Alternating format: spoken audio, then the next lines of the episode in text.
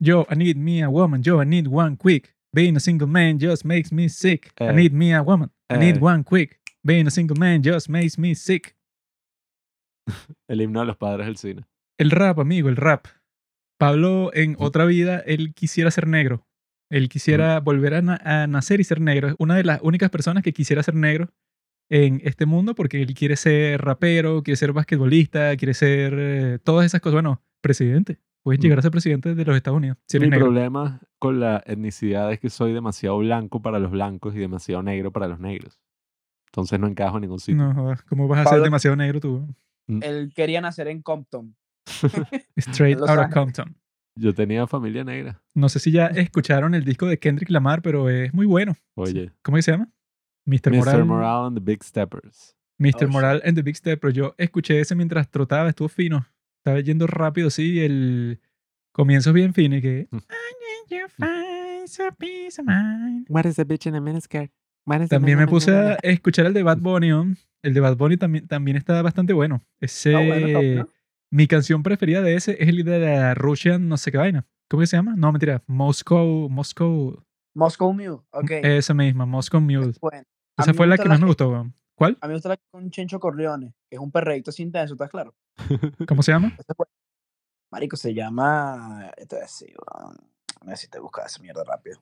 Estaba escuchándolo hoy y todo, y yo dije, verga, esta está buena, pero para perrear, ¿sabes? Como es la otra, ya vamos para allá, ya vamos para ya, ya vamos para esa, para esa zona de La de Andrea, no sé cómo se llama, pero también es chévere llama porque es Andrea. la. Sí. Sí. Porque Me es esa bonito, historia, pues porto así bonito, narrativa. llama Se llama Me Porto Bonito, sí, yo sé cuál es. Coco también es buena.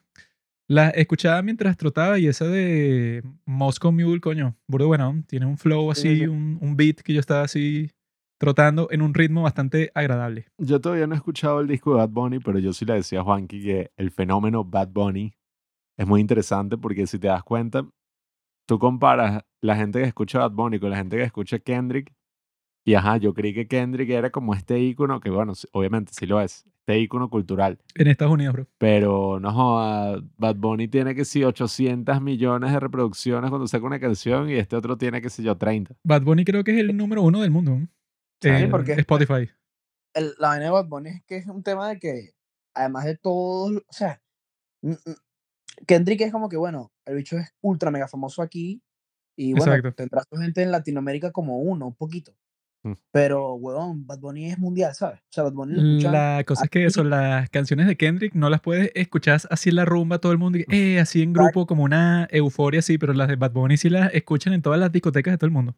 marico, literal, esa puede sonar en una discoteca de Italia, de Dubái y de, y de no sé, Colombia, weón, ¿sabes? Sí, esa vaina ya es mainstream así como para todo el mundo. Este sí es más que Pitbull, es Mr. Worldwide, pero literalmente que lo escuchan en que sí en todos los países. ¿no? de pana. Y el tipo saca buen material, o sea, porque hay otras canciones de reggaetón que uno escucha que son una mierda, que se ve que los que la producen no tienen talento para estar y que, bueno, eso pues, no sé, le pongo una voz de fondo, un coro, le pongo un beat, melodía y tal, como que no están muy pendientes de esos elementos musicales, pero este tipo en su disco sí se ve que está súper pendiente de eso, pues, o sea, el tipo sí está, bueno, tratando de, de que todo quede perfecto. Tiene varios duetos en este, este disco que están bastante cool con cantantes mujeres. Está fino. Sí, está bueno. Y no, incluso sacó una canción así de, de un género medio muerto que es el merengue. Que Ah, está sí. buena. ya tú vas a ver que todo el mundo después se va a estar pegando a, a sacar vainas de merengue, weón. Juan Luis Guerra. Eso sí es bueno ponerle una fiesta y ponerse a bailar con la tía. Dale, tía. Siempre escucho el disco cristiano de Juan Luis Guerra. La.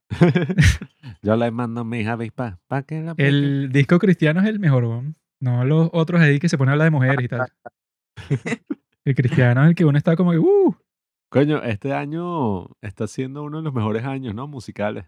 ¿Mm? Nuevo disco de Yes. Kendrick, el nuevo disco de Bad Bunny, el, de El- Rosalía, yo lo estoy escuchando. El pero- mejor año mus- musical, amigo, fue en 1753 cuando salió la novena sinfonía, cuando salió... de- Pues, No y- está basura, Imagínate, ¿no? marico, al mismo tiempo estrenó Beethoven y Chopin.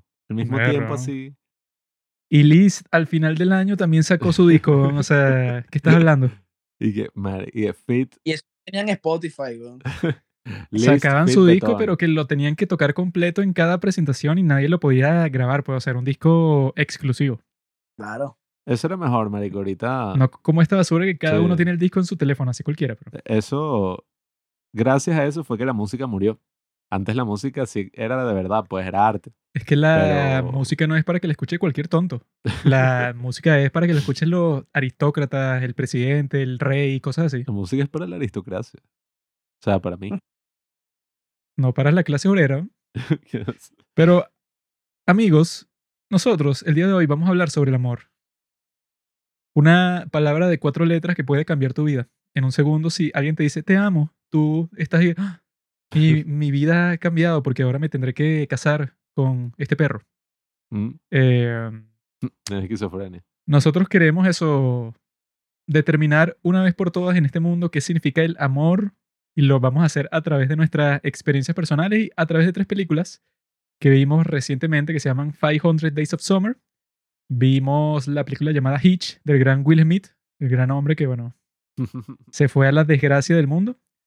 Y vimos Her, que es la película preferida de Pablo de todos los tiempos y se siente 100% identificado con todo lo que pasa ahí. Yes. Y entonces esa va a ser la estructura de este capítulo. Vamos a hablar primero sobre eso, pues sobre nuestras vidas, lo que hemos estado haciendo. Ya escucharon un poco de eso sobre la música, que es la que corre por mis venas, porque yo soy latinoamericano. Y después de eso vamos a, como le dije a Carlos antes de comenzar, vamos a desmitificar la sociedad, porque la sociedad está llena de un montón de mitos así de que, sí, tú puedes ser mujer y tener muchos amigos hombres, no hay ningún problema. Y quien se oponga a eso, bueno, es un intolerante, es un misógino, como decía el tonto de Pablo. Porque Pablo, eso pues, él saca su opinión de los reels. O sea, en Instagram Mm. él le llegan puros reels, y entonces él va viendo y que, ah, mira, la gente se está burlando de tal, entonces ese tal debe ser malo. Entonces él ya saca su opinión de ahí. Vamos a ver, vamos a ver, porque este episodio puede ser muy conflictivo, dependiendo. Porque, Ok, bueno. Juanqui... Creo que Tengo opiniones bastante claras. Yo soy el representante de la comunidad Incel. Pablo es el representante de la comunidad Simp. Y Carlos es el representante de la comunidad de los negros. Que los negros suelen tener eh, pareja siempre. Porque los rumores es que su pene es bastante grande. Entonces Yes. las mujeres conocen ese rumor y dicen y que, ah, mira, si este es negro, me conviene. Es Eso es, Yeah, eso bueno. es cierto, ¿no, Carlos? uh, Eh, eh, pues sí, la verdad es que sí. A ver, ahí está. mentira. Yo Está confirmado. Mm, falso. Está bien. Es fácil. Es una prótesis. Pero sí, bueno, lo que yo estaba haciendo estos días es, claro, eso, pues, investigar, crear nuevas ideas, conceptos, cosas así que hacemos la gente que siempre se la, se la pasa pensando, pero no cosas así que entendería gente como ustedes, pues, los que escuchan. Esto es algo que como que trasciende, pues, o sea, los límites de la forma en que uno se puede expresar sobre las cosas. Hoy es el día número 41 de la meditación y. Estoy haciendo dos al día. No sé si tú has escuchado de eso, Carlos, eso de Sadhguru. Verga, o sea, sí sé quién es él y, y sé que meterse en, en- en- en- y, y ver pues, sí, los videos de él y como que la forma de vida del carajo es una vaina muy, muy, muy arrecha, pero no le he parado mucha bola, pues. Bueno, entonces vamos a conversar sobre eso por 45 minutos. Ajá. Vamos a ver todas las cosas que tienes que saber, pues, para investigar este tipo. Así han sido todos los capítulos, Carlos. Desde hace 41 días, todos los capítulos terminan en lo mismo. 41 Juanqui días, Juan, y ya me, me faltan eso, solo una semana, solo siete días para ya pasar a la próxima fase de este paseo espiritual. Pero no quiero decir sobre eso, sino sobre algo que estaba leyendo antes de grabar este capítulo, que vi un subreddit ahí que se llama y que Proyección Astral, una comunidad de Reddit. Mm. Entonces, yo seguí esa comunidad hace un montón de tiempo, pero la seguí así como que porque me salió una publicación en, en el feed pero no le di como, como que mucha importancia, sino que yo la vi como que, ah, mira, unos tipos que eso, tienen una comunidad en donde comparten las proyecciones astrales que han tenido. Y yo que, bueno, o sea, suena como una locura, pero bueno, o sea, ¿Qué me quiere- suscribí para ver eh, a qué se refiere eso. ¿Qué quiere decir? Ajá. ¿Qué quiere decir proyección astral? Proyección astral es como eso que se ve en las películas así cuando eh, tú estás, como que tu cuerpo está en un sitio y sale tu alma, que es como que tú, pero transparentoso. Entonces tú estás como que paseando por el mundo mientras tu cuerpo está en el mismo sitio. Mm. Entonces yo estuve viendo cómo funciona eso y es así como si fuera un sueño lúcido, pero tratan de hacerlo como que más profundo. O sea, es un sueño lúcido básicamente, pero con la diferencia de que tú no controlas lo que está pasando, sino que es como si en realidad paseas por el mundo, ¿no? Entonces hay un montón de publicaciones en ese subreddit que si tú las lees, tú puedes decir eso, pues si decides creer en ellas o decir que los tipos que están diciendo todo eso es falso, pues, no sé, que se lo están inventando para crear como que una ficción ahí, pero hay un montón de gente y tienen eh, eso, cuando tú entras a un subreddit, casi todos los subreddits tienen lo que llaman wiki, que es en donde te ponen toda la información que tú puedes ver como introducción al subreddit para que no esté preguntando todo el mundo las cosas básicas, pues entonces en este tienen eso, pues, o sea, que si un QA, tienen que si todas las preguntas que tú puedes tener sobre eso de la proyección astral. Y entonces un montón de gente dice que sí, que no, bueno, sí, yo estaba haciendo una proyección astral, ¿no? De que, no sé, que yo fui a casa de un amigo mío que vive, no sé, que sí, en la misma ciudad que yo, ¿no? Entonces yo entré para su casa y él estaba viendo esta serie, que sí, de anime, ¿no? Entonces yo sentí que esa experiencia fue súper real, ¿no? Entonces yo llamé a mi amigo cuando me desperté de esa experiencia y le pregunté que, mira, tú estabas viendo este show. Y él y que sí, pero ¿cómo sabías, güey? Así, pues, o sea, que sí, un montón de experiencias así que los tipos en esa proyección astral vieron cosas del mundo real que no pudieron haber visto si no hubieran hecho eso, ¿no? Y que es raro porque la CIA tiene unos estudios y que unos documentos que se filtraron que dicen y que los tipos investigaron lo que llaman y que remote viewing, eso puede, o sea, la vista remota. Y los tipos en un documento que se declasificó de, de la CIA, dicen que los tipos habían determinado que eso en realidad sí tiene algo verídico, pues, o sea, que, que hicieron un montón de pruebas, de experimentos y tal, y se dieron cuenta que el rango del éxito de esos intentos de remote viewing, o sea, así que ponte que yo hago que si un experimento con Pablo y que bueno, Pablo, tú te quedas en este cuarto y haces eso y que lo que tú dices que puedes hacer y que la vista re- remota y tal, y yo estoy afuera del cuarto con un papel, ¿verdad? Que le escribí algo, pues, o sea, pero tú, tú, tú no puedes verlo porque estás dentro del cuarto y yo cerré la puerta, pues. Entonces dicen que eso, pues, vence el azar, esa experiencia, pues, o sea, que no es que es una coincidencia que lo adivinaste y ya, sino que los tipos de la CIA en su estudio como que comprobaron que eso en realidad sí existe en ciertas personas que por alguna razón, no sé si es porque practican algo o si porque tienen, no sé, alguna habilidad así, los tipos son capaces de eso, pues, o sea, de una vista remota. Fastidio que me dices esto, Juanqui. Ahora más nunca me podré masturbar en paz. Yo estoy así en todas partes y que, Pablo, ¿qué estás haciendo? Y acá. Vi una publicación de un tipo que, que lo estaba intentando que si por primera vez, ¿no? Entonces el tipo dice que, que no, eso pues yo en la proyección astral, yo estaba saliendo de mi cuarto y vi que mi mamá estaba sentada en el, en el sofá y yo me acerqué a ella, ¿verdad? Y entonces eso pues, o sea, él supuestamente volvió a su cuerpo después de eso y entonces y que él conversó con su mamá y ella le contó y que no, mira, eso pues, o sea, que si hace unos días yo estaba sentada en el sofá y yo sentí como que había una presencia ahí, no sé, como si fuera que sea un fantasma. Entonces yo pensé que si tú o tu hermano me estaban jugando una broma, porque yo estaba ahí, que, bueno, Mm. ¿qué es esto? O sea, eso pues, no sé, vi así, sentí que había como que otra persona aquí y vi una cosa toda rara, como si fuera que, que si una nube cerca de mí, no sé, una cosa así dijo y el tipo lo describía en la publicación. Estuve viendo un montón de cosas de ese estilo y yo estaba ahí, ¿qué, qué es esto? no? Juanqui ya está entrando en la madriguera. Y bueno, vamos a ver hasta dónde llega la madriguera. Yo vi que eso, pues hay un tipo que recomienda que si quieres empezar a experimentar con todo esto y que te leas unos libros que hicieron sobre el tema, unos tipos que supuestamente te guían en el proceso de cómo hacer eso. Hay que documentar todo eso en nuestro canal de YouTube.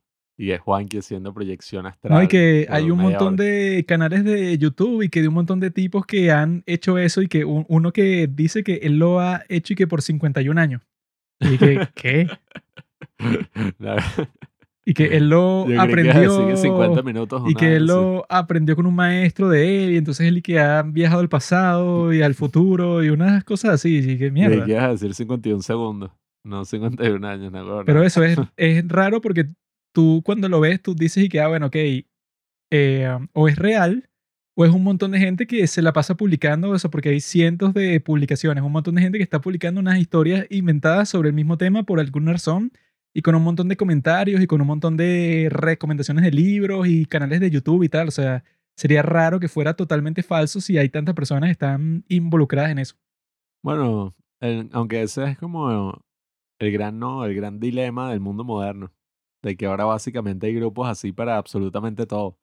La Tierra es plana, bueno, tienes a mil personas hablando del tema constantemente, tienes como 50 libros al respecto y 300 videos de YouTube que hablan de la conspiración de la Tierra redonda. Entonces, bueno, aunque bueno, no está mal, porque eso de la CIA yo creo que también lo había escuchado por ahí, no me acuerdo dónde, pero... Te lo dije yo, porque mm. eso salió en una de las cosas esas de los extraterrestres y tal, que fue que no, que se declasificaron unos documentos de la CIA, entonces los tipos encontraron que de la misma CIA fue que, bueno, sí, nosotros hicimos un montón de pruebas con esta gente que dice que tienen ese poder de la vista remota y como que sí funciona. Pero y que lo abandonaron porque no le encontraron una aplicación militar directa. O sea, que los tipos estaban tratando de que, bueno, si yo tengo un tipo que se proyecta astralmente y logra ver algo sin estar en el sitio, entonces eso puede servir para la guerra. Pero como que no le encontraron una forma en, en que eso fuera útil. Bueno. Bueno, ahora que mencionas a la CIA, yo en estos días estaba yéndome a dormir y vi que Juanqui publicó, bueno, compartió una publicación de uno de mis autores de internet favoritos llamado David Wong, que hablaba de uno de estos eventos que yo me acuerdo cuando eso pasó, dejó como una gran marca en mí y que en general cuando esas cosas pasan es un tema que me perturba muchísimo y que hace que uno se haga muchísimas preguntas. Entonces, en este post en Facebook, el tipo hablaba de que, ay, se cumplió no sé qué cuántos años del tiroteo que ocurrió en Las Vegas. Que bueno, no sé si te acuerdas, Carlos, que fue como que un concierto de country y el carajo, él solo, marico, desde un hotel, mató a 50 personas e hirió a 900. Él solo. Sí, sí, sí. Entonces, bueno, yo me acuerdo cuando eso pasó que era una locura porque la historia del carajo, el tipo era millonario. El tipo era millonario, tenía que si una novia ahí medio china. o sea, que era eh, un tipo conocedor, pues. Básicamente el futuro de Juanqui, si sigue haciendo podcast y todo. Y el carajo, marico, pasó no sé qué cuánto tiempo metiendo, porque eso era un casino, ¿no? El, el edificio en Las Vegas. Metiendo en ese hotel un coñazo de maletas, marico, pero que estaban llenas de todo tipo de armas armas así que el tipo construyó y tenía toda una planeación, el tipo que sí removió con cuidado los vidrios, y no fue una cosa errática, el tipo pasó planeando eso muchísimos meses. Incluso fue como que le dejó una plata a la novia para que, o sea, le compró una casa. El tipo hizo toda una planeación y cuando, o sea, cuando llegó la policía, el tipo se suicidó. O sea, ni siquiera fue que lo agarraron ni nada. Entonces, coño, es súper interesante lo que dice el carajo, porque eso fue, creo que hace más de, creo que eso fue hace cinco años más o menos. Y cuando pasa algo así, uno obviamente dice, bueno, pero ¿cuál es el motivo, no? ¿Cuál es el motivo detrás de un acto tan atroz? Y yo pensaba que, bueno, ya eso se sabía, ¿no? Porque cuando eso pasó fue como que, coño, qué loco. Nadie sabe por qué este tipo hizo lo que hizo, entonces estamos haciendo unas investigaciones. Marico, resulta que hasta el día de hoy nadie sabe por qué lo hizo. O sea, y, es probable que ni siquiera existe una razón. Sí, que lo hizo porque el tipo, bueno, el tipo que puso esa publicación lo comparó con un asesinato ahí que, que no, un tipo que tenía un tumor cerebral y fue y mató un montón de gente y que como que dejó una carta así y que mira, no sé por qué me siento así, o sea, me siento como que quiero hacerle daño a un montón de gente y no sé por qué, pues. Entonces dicen que tampoco es que tiene que existir una razón así que no, claro, es que él odiaba a esta gente por tal y tal cosa, sino que simplemente tú puedes tener, no sé, como que una predisposición a un comportamiento todo absurdo como ese, pues, o sea, porque no fue que el tipo mm. estaba disparando desde la habitación de hotel, sino que él puso como que unos rifles automáticos desde la habitación para que él le da que sea un switch y los rifles están disparando, pero que si no sé, ponte que si 50 balas por segundo, pues, o sea, están disparando así como si fuera que si una guerra, ¿no? y a un concierto, o sea, que la gente que se que experimentó eso habrá quedado totalmente traumada y que qué carajo. Lo que no entiendo es, marico, no sé si será mi ignorancia o algo, pero marico, porque esas vainas pasan en su gran mayoría aquí nada más, weón. O sea, yo no escucho esos cuentos de vainas que pasan en Europa o incluso en Latinoamérica. O sea, en Latinoamérica pasan es otro tipo de, de, locuras, ¿no? Sí, eh, eso es un fenómeno súper interesante. Científico, weón. Es más, hace poquito, hace nada, hace nada, hace meses, diría, o un mes, un par de meses, eh, un carajo aquí también en Búfalo, Ah, sí, Eh, ya lo eso vi. es, marico, cerquita de aquí de Nueva York. Este, de hecho, creo que es Buffalo, New York. Sí, sí. No sé, X. Eh, un marico, un bicho como de 18 años, un carajito, weón, andaba con, marico, todo vestido de militar, weón, y creo que lo grabó y todo. No sé si lo estaba, eh, como que lo subió que sí a, a- lo estaba grabando, y, eh, que sí en vivo, en Twitch, no sé si en Twitch o en YouTube, no sé, weón. Marico, y entró por un supermercado y empezó a meterle tiros a toditos, weón, por ahí está el video y todo. Marico, una vaina demasiado horrible, weón. No, marico. A, mí weón, esas cosas, coño. que pasan es aquí, marico. ¿Por qué, weón? La gente está loca, marico, no, no no. Bueno, yo lo que pienso que puede ser una razón potencial por la que pasa es porque en los Estados Unidos hay tanta gente, o sea que después son más de 300 millones de personas en el mismo sitio y que últimamente eso puede, o sea que si han tenido unas situaciones económicas terribles y que al mismo tiempo tienen eso, pues no sé, que si un montón de enfermedades mentales que no se dia- diagnostican nunca porque no es como que tan común que todas las personas tengan acceso, no sé, que si a un sistema de psicólogos y tal. Y que al mismo tiempo eso, si tienen permitido tener un montón de armas, entonces eso, pues cuando llega un tiroteo es como que mucho más mortal. Yo he visto que en otros países también existe eso, pues como que un montón de incidentes distintos, no tantos, pero sí hay un montón que es que no, que un tipo con un cuchillo mató a tres personas en la calle y se volvió loco, pues. Entonces eso, pues eso pasa en un país, no sé, con 100 millones de personas, como lo es creo que Alemania. Y pasa eso, ¿verdad? Mucho menos frecuente, pero eso, porque hay mucha menos gente y porque también como que la cuestión social en los Estados Unidos como que siempre sale y que, no, y que es- este tipo lo hizo y que porque odiaba a todos los negros. Y este otro tipo lo hizo porque odiaba a todos los blancos. Y este otro chamo porque estaba en el colegio y lo fastidiaba a todo el mundo y le hacían un bullying pero súper intenso y él se puso a matar a todo el mundo. O sea, siempre hay como que esos ejemplos así.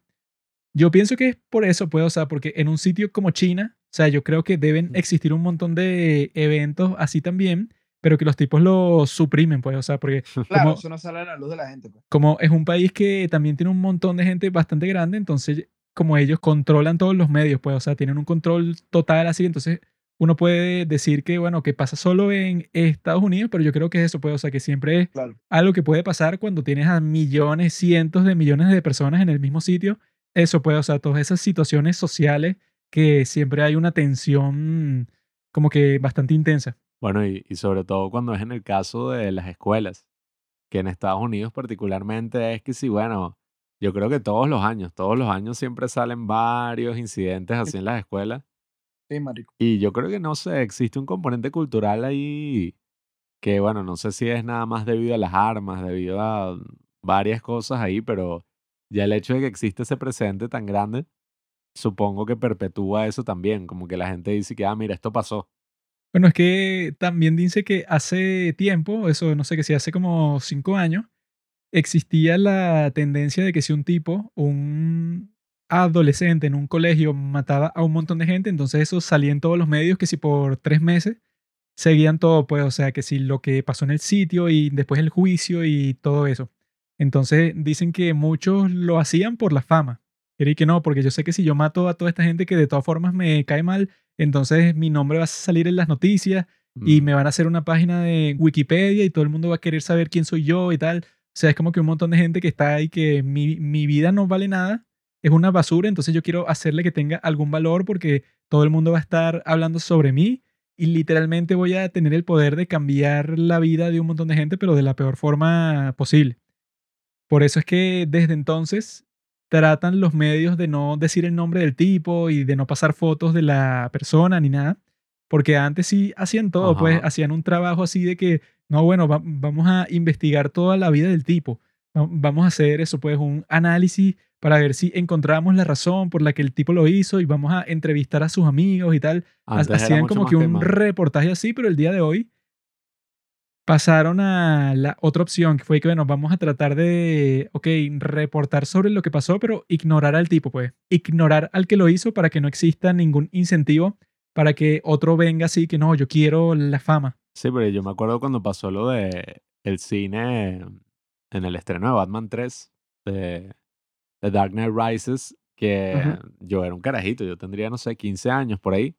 Y en los medios gringos, no jodas, te sacaban toda la historia del carajo, las fotos, eh, que el bicho era así y era sague cuando él estaba en Sí, esa es la foto del tipo, salió por todas partes. Él con el Sí. pelo así pintado, porque fue que él, él se inspiró en el Joker. Ah, que eso después vi que eso era que pura paja. Sí, pero eso cuando salió fue en todas partes y que miren este loco y tal. Y que Sí. bueno, hacían eso porque todo el mundo lo va, lo va a ver, todo el mundo va a querer leer sobre eso porque es una historia súper escandalosa. Pero sí llegaron a un consenso después de que eso pasó como 15 mil veces de decir y que bueno, dejen de hacer e-, esa estupidez porque le están dando un incentivo a un montón de enfermos. Que eso, o sea, Mm. que yo vi que algunos incluso han dejado que si, que si unas cartas así, pues, y que no, bueno, yo en realidad veo que mi vida es una mierda y nadie me quiere y no, no tengo amigos y todas las cosas que yo he tratado de hacer me salen mal. Entonces voy a hacer un evento así porque yo sé que voy a ser famoso y que mi nombre va a quedar en los libros de historia, pues. Creo que muchos incluso les veían el historial de Google em, y era así, habían buscado puras vainas porque eso es otra especie de madriguera. Si tú buscas uno, te aparece sugerido. Hay el asesinato, no sé, masacre de no sé qué, qué, qué.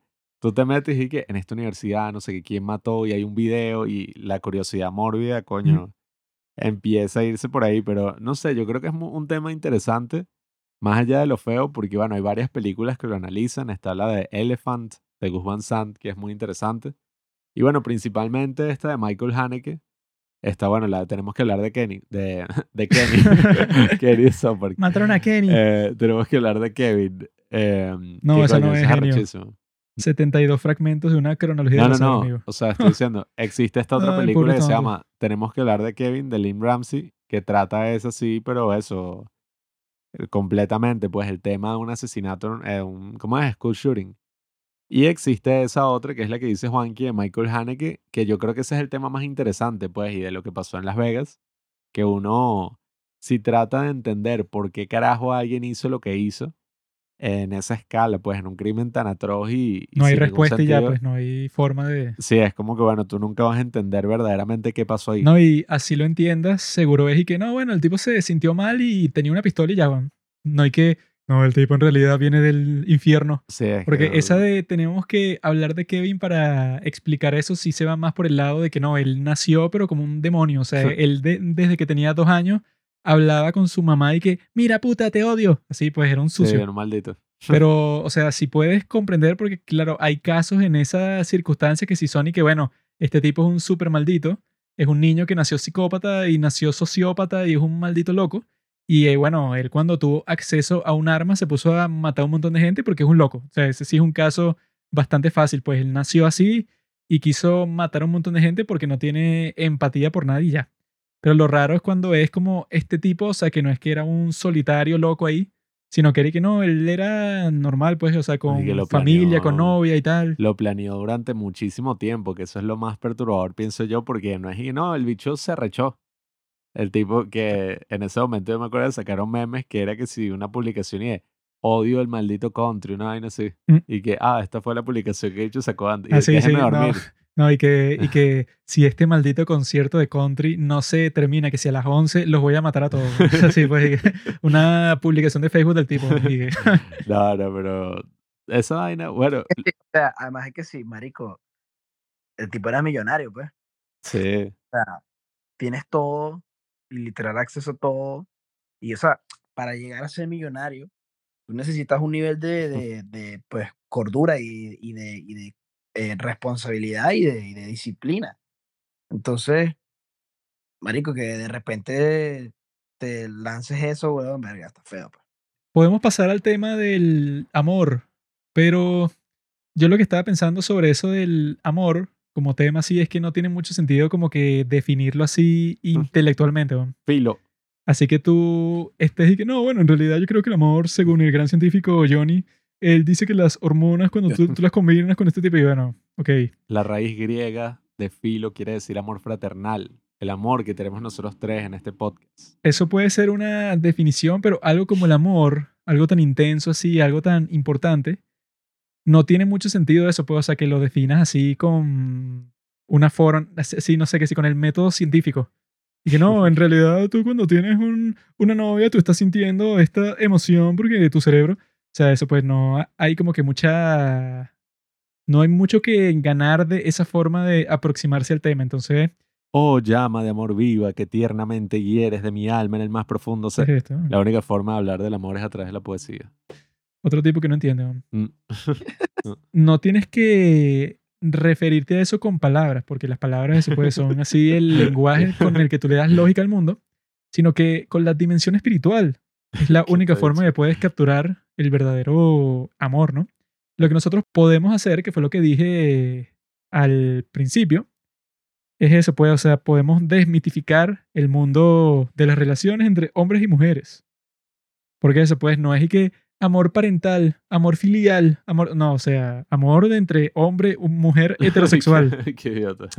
Entonces, el, el amor romántico, que bueno, Porque en este, nosotros somos tres hombres heterosexuales, así en que... este podcast no hay gay, entonces no podemos sí, decir y que no, bueno, sí, yo cuando me cojo a mi novio. no les podamos dar la perspectiva homosexual, pero bueno, les daremos la perspectiva heterosexual del amor romántico, que bueno, eso fue interesante porque yo hace dos años, bueno, 2019, hace tres años, hice un taller donde me tocaba interpretar a Hamlet, el gran danés.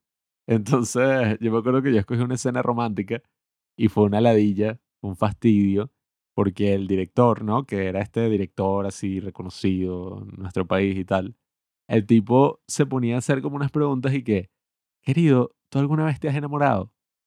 Y entonces yo en vez de decir como que, ajá, sí, sí, sí me he enamorado, yo que, coño, es verdad, y que yo me he enamorado alguna vez. Y entonces hice como que un viaje durante toda mi vida a ver si algún día me había enamorado y que si me quedé así callado, y él y que ves, ese es tu gran problema. Y yo que, hijo de puta, o sea, y todos se quedaron y que ve. Y yo después que sí, cuando se terminó la clase me quedé sentado y que, ¿será que alguna vez me he enamorado de verdad? Y yo, porque sí, o sea, me ha gustado alguien, pero eso es amor.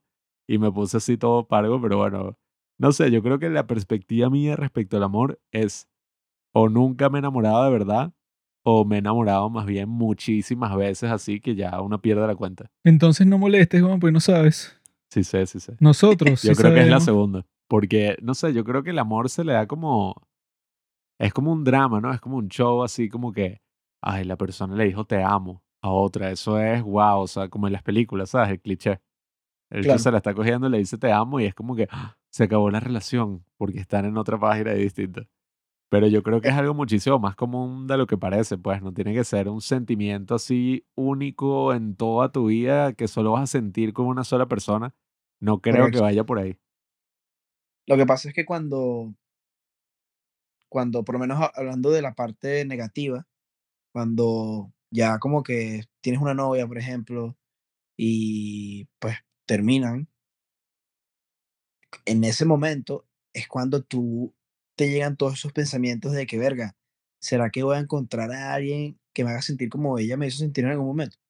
Y son, y marico, mucha gente, y es normal, weón, mucha gente en verdad como que entra en, en, en, pues, en un hueco, weón, y en depresión, y es como que, marico, ¿qué voy a hacer, sabes? Mm, Porque, porque uno se siente como menospreciado y, y eso, piensas que, piensas que ya no hay más mujeres. O sea, que, o en nuestro caso, pues, que ya no hay más mujeres. O sea, que estaba ella y ella te dejó y ya te jodiste. Ya no vas a conseguirte más nadie más nunca. Pero la realidad es que al momento en el que aterrizas y se te pasa eso, pues, y te, te vuelves a abrir a conocer a más gente, lo más probable es que te vuelvas a enamorar, ¿entiendes? E incluso conozcas a alguien que te haga sentir mejor que lo que te hizo sentir esa persona. Entonces, pues sí, eso. Eso me pareció muy bien ilustrado, ya que estábamos hablando de Shakespeare en Romeo y Julieta. Pero porque justamente cuando la estábamos leyendo ¿De qué se durante cree, weón? ese taller, Más arrecho es el príncipe Hamlet. ¿eh? no. Vean The Northman, tremenda película. Pero bueno, en Romeo y Julieta eh, existe, ajá, este carajo, todos conocen la historia, ¿no? Ajá, Romeo está enamorado de Julieta, la conoce en una fiesta, pero lo que mucha gente no recuerda, que cuando uno lee la obra es como que, coño, qué bola. Que al principio el personaje de Romeo es un huevón así todo simp, porque está súper enamorado de una eh, chica que como que eso, no, creo que es que no le presta atención o no puede estar con ella. Y el tipo está ahí que nunca en toda mi vida voy a conocer a una mujer, estoy destinado a la muerte, está con toda esta broma. Y literalmente llega una fiesta y a los cinco segundos de ver a Julieta o ver a una mujer atractiva, ya y que, conseguí el nuevo amor de toda mi vida. Entonces yo me acuerdo que el profesor este decía que así somos y que así son los jóvenes también y que andan sufridos y heridos del amor y tal, pero ven una mujer que les parece atractiva y ya a los cinco segundos están y bueno, listo. Y que ya Así conseguí un nuevo amor. Ah, Así anda Robinson. Es que esa obra, los dos protagonistas tienen que ser 13 años. ¿no? Obviamente que van a ser unos, unos tontos. ¿no? ah, Pero, Robinson no tiene 13, Robinson tiene 21. ah, no, bueno. Es que Robinson tiene Ah. mucho. es- ese es el último de sus problemas. ¿no? Tiene muchos más problemas más, más profundos que ese. Pero bueno, Pablo siempre tiene eso, pues su enfoque así de que, no, Shakespeare. Mira, nerd, estamos en el 2022, bro. No, no si alguien aplica. sabía algo del amor, era William Shakespeare. Ese es tu problema principal. Tú le dices eso a una mujer y sale corriendo. Y que, no, bueno, en realidad fue William Shakespeare el que, el, el que mejor expresó la forma en que yo te amo. Y que la tipa dice, ¿qué? Expresar el amor, wow. ¿Qué, qué? Hitch te manda a la verga. ¿no? De hola, ¿no? Albert Brenneman. Hitch te dice que, ¿qué coño te pasó?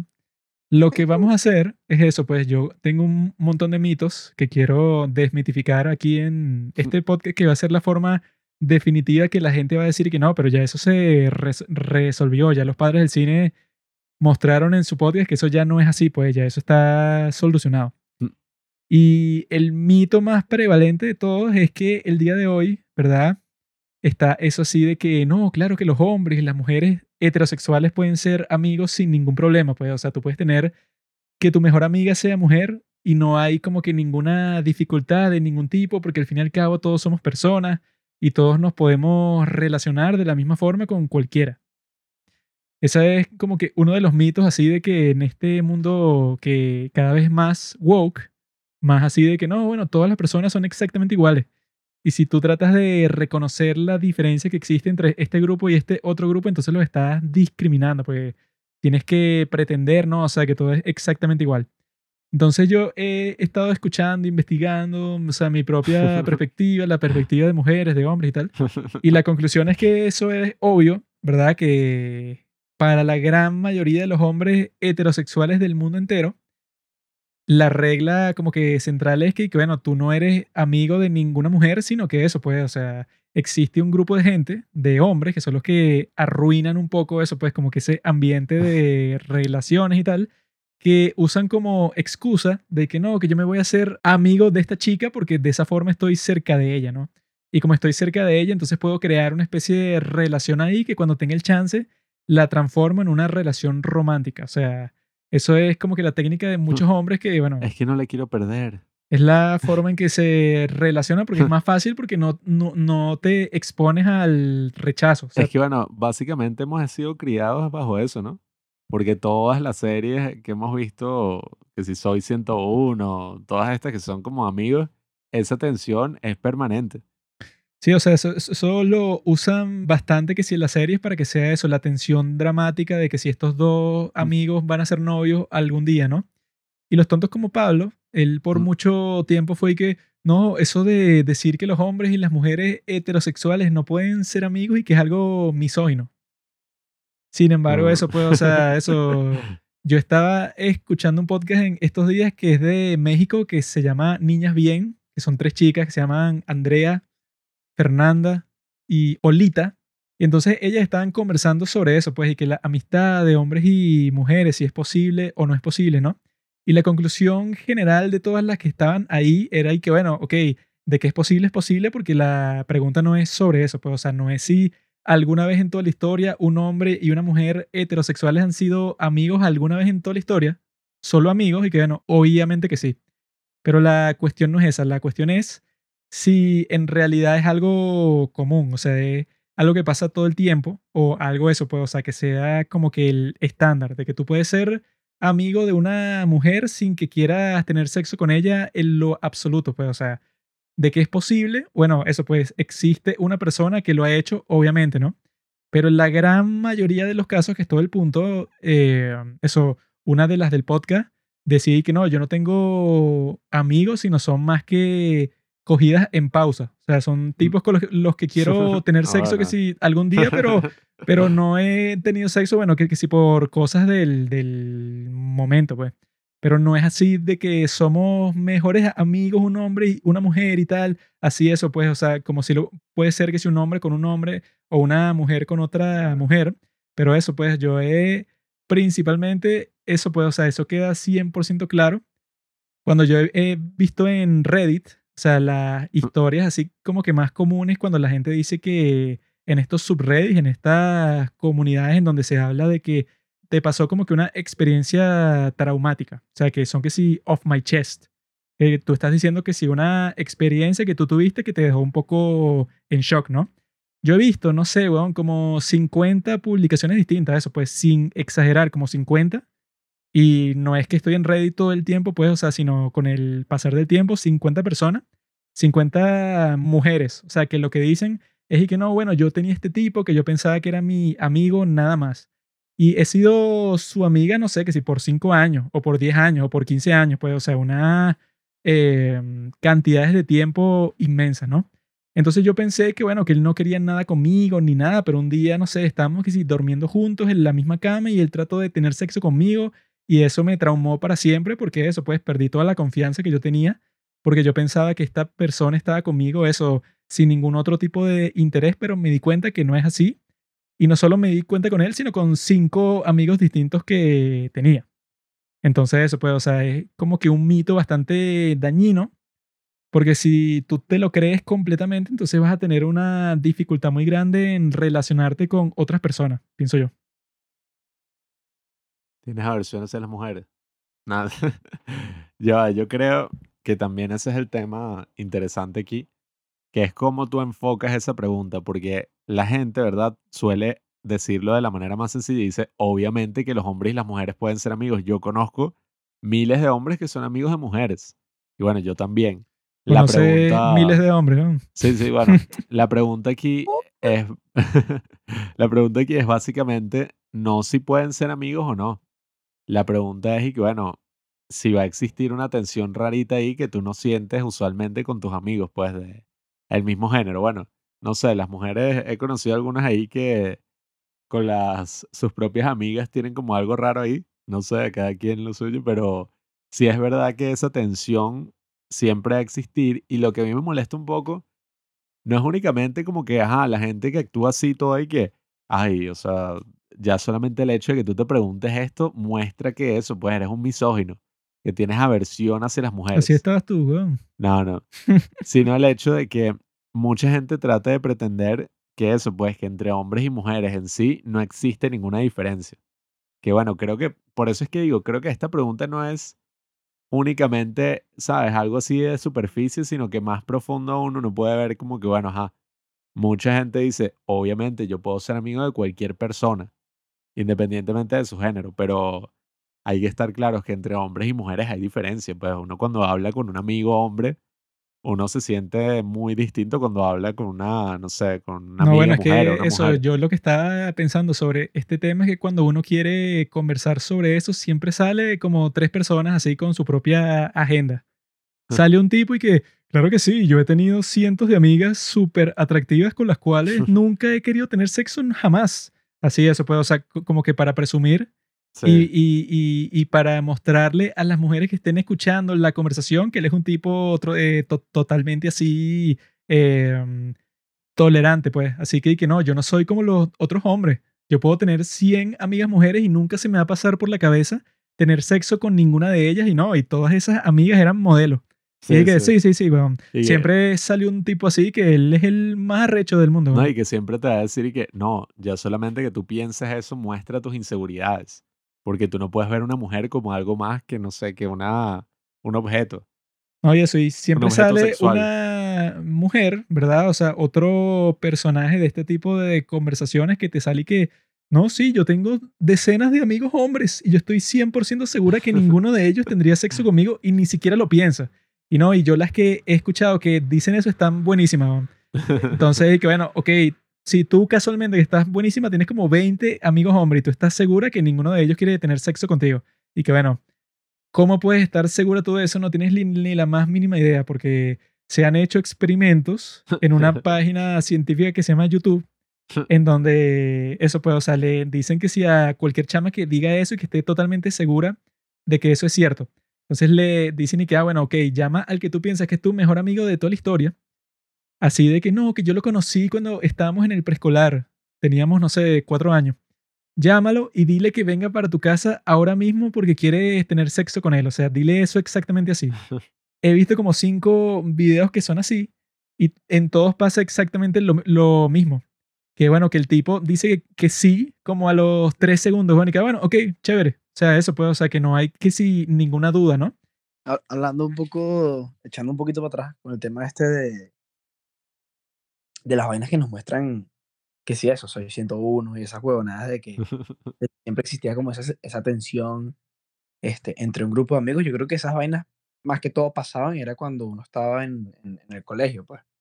Que era como que, ok, tienes tu grupo de, de- de amigos en el salón eh, y salen a una fiesta, a un- una reunión que hace alguien en una casa, que van todos los conocidos, siempre va a existir como esa tensión, pues. Este, o sea, uno este, siempre va a querer buscar este, la manera de tener sexo con alguna de tus amigas de- del colegio, del salón.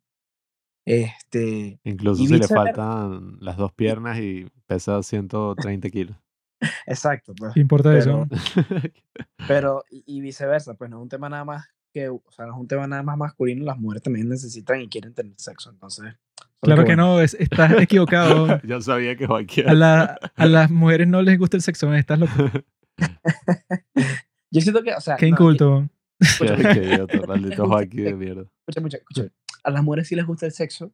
Lo que pasa es que pueden vivir dos, tres, cinco años sin hacerlo y, o sea, pueden seguir con su vida, ¿entiendes? Sí, le- sí les gusta el sexo, pero no les gusta el sexo contigo. Eso era lo que yo iba a decir. Ah, soy Ah, un bueno, genio. Entonces, Conmigo, Entonces, bueno. obviamente que todas las, las mujeres querrían tener sexo. O sea, entonces, bueno, eso, eso, eso es lo que pasa en, en el colegio. Con el tema de, de- de los amigos y amigas ahorita, por lo menos en, en la etapa de nuestras vidas, que somos ya, pues, ya pasamos la adolescencia. eh, y, y, pues uno se relaciona de una manera diferente con, con la gente que conoce, pues, porque ya no es un tema de, de colegio, sino es un tema de, de, pues, de trabajo o de calle, ¿sabes? Lo que yo creo es que uno, por lo menos hablando desde mi, desde mi perspectiva masculina, uno siempre, o sea, si, si tú conoces a una chama y, y, o sea, te medio parece algo atractiva, ni siquiera, ni siquiera, o sea, que está buenísima, porque bueno, eso es obvio, pero si te parece algo atractiva, obviamente vas a pensar en sexo, ¿sabes?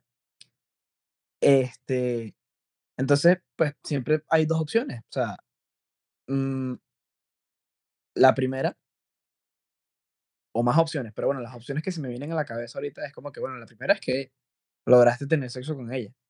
Entonces, si logras tener sexo con ella, pues ahí definirás cómo, cómo sigue la relación, pero no van a ser amigos. O sea, es como que, bueno, van, van a ser amigos de sexo o, o- o lo que van a tener es sexo casual normalmente, amigos de sexo. o a lo Son mis mejor preferidos. Ter- o, o a lo mejor se terminan enamorando, pues, que es donde entra el amor. Este, a lo mejor se conocen más y pues te termina gustando y se enamoran. Está esa opción. Está la otra opción, que intentes tener sexo con ella y pues te Fracaso. jodí y fracasas. Esa es mi Ah, opción. esa es la, la historia de mi vida. Esa es mi opción preferida. Opción B. porque eres un tonto, entonces fracasaste. Y pues, en ese caso, eh, creo que tampoco este, van a ser amigos porque, pues, Claro, ya se pone toda incómoda la cuestión. ¿no? exacto. Entonces, la, la tercera opción que se me viene a la cabeza, que es cuando, pues, a lo mejor se puede generar una relación sin sexo, es que a uno como hombre, la verdad es que no le interese esa masculina. eh, Esa femenina. No, eso. O es o trans. puede ser que, eso, para decirlo más directamente, puede ser que la, que la tipa es horrible, es muy fea, entonces a ti no se te pasa eso por la mente, pero, no, pero O a lo entonces mejor puedes tener una especie de relación con ella y ya, pues. O sea, sí, o a lo mejor no es horrible ni fea, o sea, a lo mejor es linda, pero simplemente no te interesa. o si no sea, te parece atractiva, sí puede puede, ser que- como. Puedes tener una relación ahí de. ajá. Puede ser que no te interese, puede ser, puede ser que esté bueno y todo, pero a ti no te interesa, o sea, a ti no te interesa. No, eso sí ella. no lo comprendo. si está buena, obviamente que me interesa. No hay que. No, O ella, sea, pero- no- pero ella no está buena particularmente no.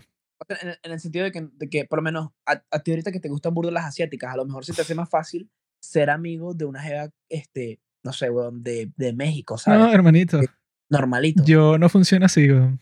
Entonces, Puede ser una tipa de Nigeria y yo no voy a estar. Ah, mi amiga. O sea, yo está ahí que no, si está buena, no me interesa. O sea, yo quiero una asiática. ¿Qué, qué coño? Si estoy en África, cojo africana. Pero tú eso no tienes estándares, Juanqui. Mis estándares son súper específicos. Casi ningún hombre tiene estándares así como que tan. No, yo quiero una mujer que Hermano, estudie medicina. para que haga tal". decírtelo en cristiano, mi perspectiva, ¿verdad? Quitándome, es porque yo creo que esto es lo importante aquí de este podcast, hay que quitarse todos esos filtros de mierda que hacen que uno se limite, ¿sabes? Que Claro. uno esté como que, bueno, no quiero ofender a nadie, no quiero decir como que nada que se saque de contexto. que lo. En este momento me saca culo, así que voy a hablar sin filtro. Y lo que voy a decir es eso, pues, o sea, ajá. Uno puede tener amigas si la amiga no te parece atractiva, eso es como ley. A mí me pasó en el colegio, yo tenía una amiga súper cercana y, marico, ese es el otro peo. La, ajá, la jeva no me parecía atractiva, pero en lo absoluto. Yo la tenía porque ella estudiaba y me ayudaba en los trabajos y ella como que me escribió para ir al cine. Y yo le dije como que, coño, yo no voy al cine con amigas, ¿no? Eh, buscando una forma como no tan fuerte de rechazarla porque en verdad no quería ir al cine con ella, pues es como incómodo. Y la jeva desde ahí me trató totalmente distinto y casi que no fue mi amiga. O sea, hasta eso quería, puede ¿no? tener como algunos quería. riesgos porque yo creo que el punto es ese. Siempre existe una tensión ahí como medio sexualosa o una tensión romántica o una tensión de algún estilo si los dos son heterosexuales, pues. Bueno, y que ese es el punto de que siempre va a salir alguien cuando tú dices eso y que, bueno, tú piensas eso, pero es porque has sido criado en un sistema patriarcal que te lleva a ti a Sí, pensar vale. que las mujeres son objetos sexuales y que, no, no, no, no. Eso no tiene nada que ver con sociedad, con un carajo. Durante toda la historia humana, vivas en donde vivas, eso puede, o sea, que eso también lo mencionaron en el podcast este mexicano, que es bastante bueno. Ellas dijeron y que, bueno, en toda la historia humana, eh, las universidades, pues, o sea, todos los sitios son segregados por hombre y mujer. Porque todo el punto era que, que, bueno, eso, pues, o sea, tú pones a los hombres y las mujeres en el mismo espacio y van a querer tener sexo y va a ser todo un caos y entonces esta va a quedar embarazada y estos se van a tener que casar y va a ser un desastre porque todos son jóvenes. Y eso, pues ya después, cuando son más maduras las personas, son y que eso, pues si tú estás saliendo con una mujer, los dos solos, no existe que será una cita. Ella está conmigo aquí. No, o sea, es obvio que es una cita y eso ha sido por toda la historia humana. Pues, o sea, que si ves a un hombre y a una mujer de una edad similar que están solos en algún sitio es porque es obvio, ¿no? Es porque eso se interesan mutuamente.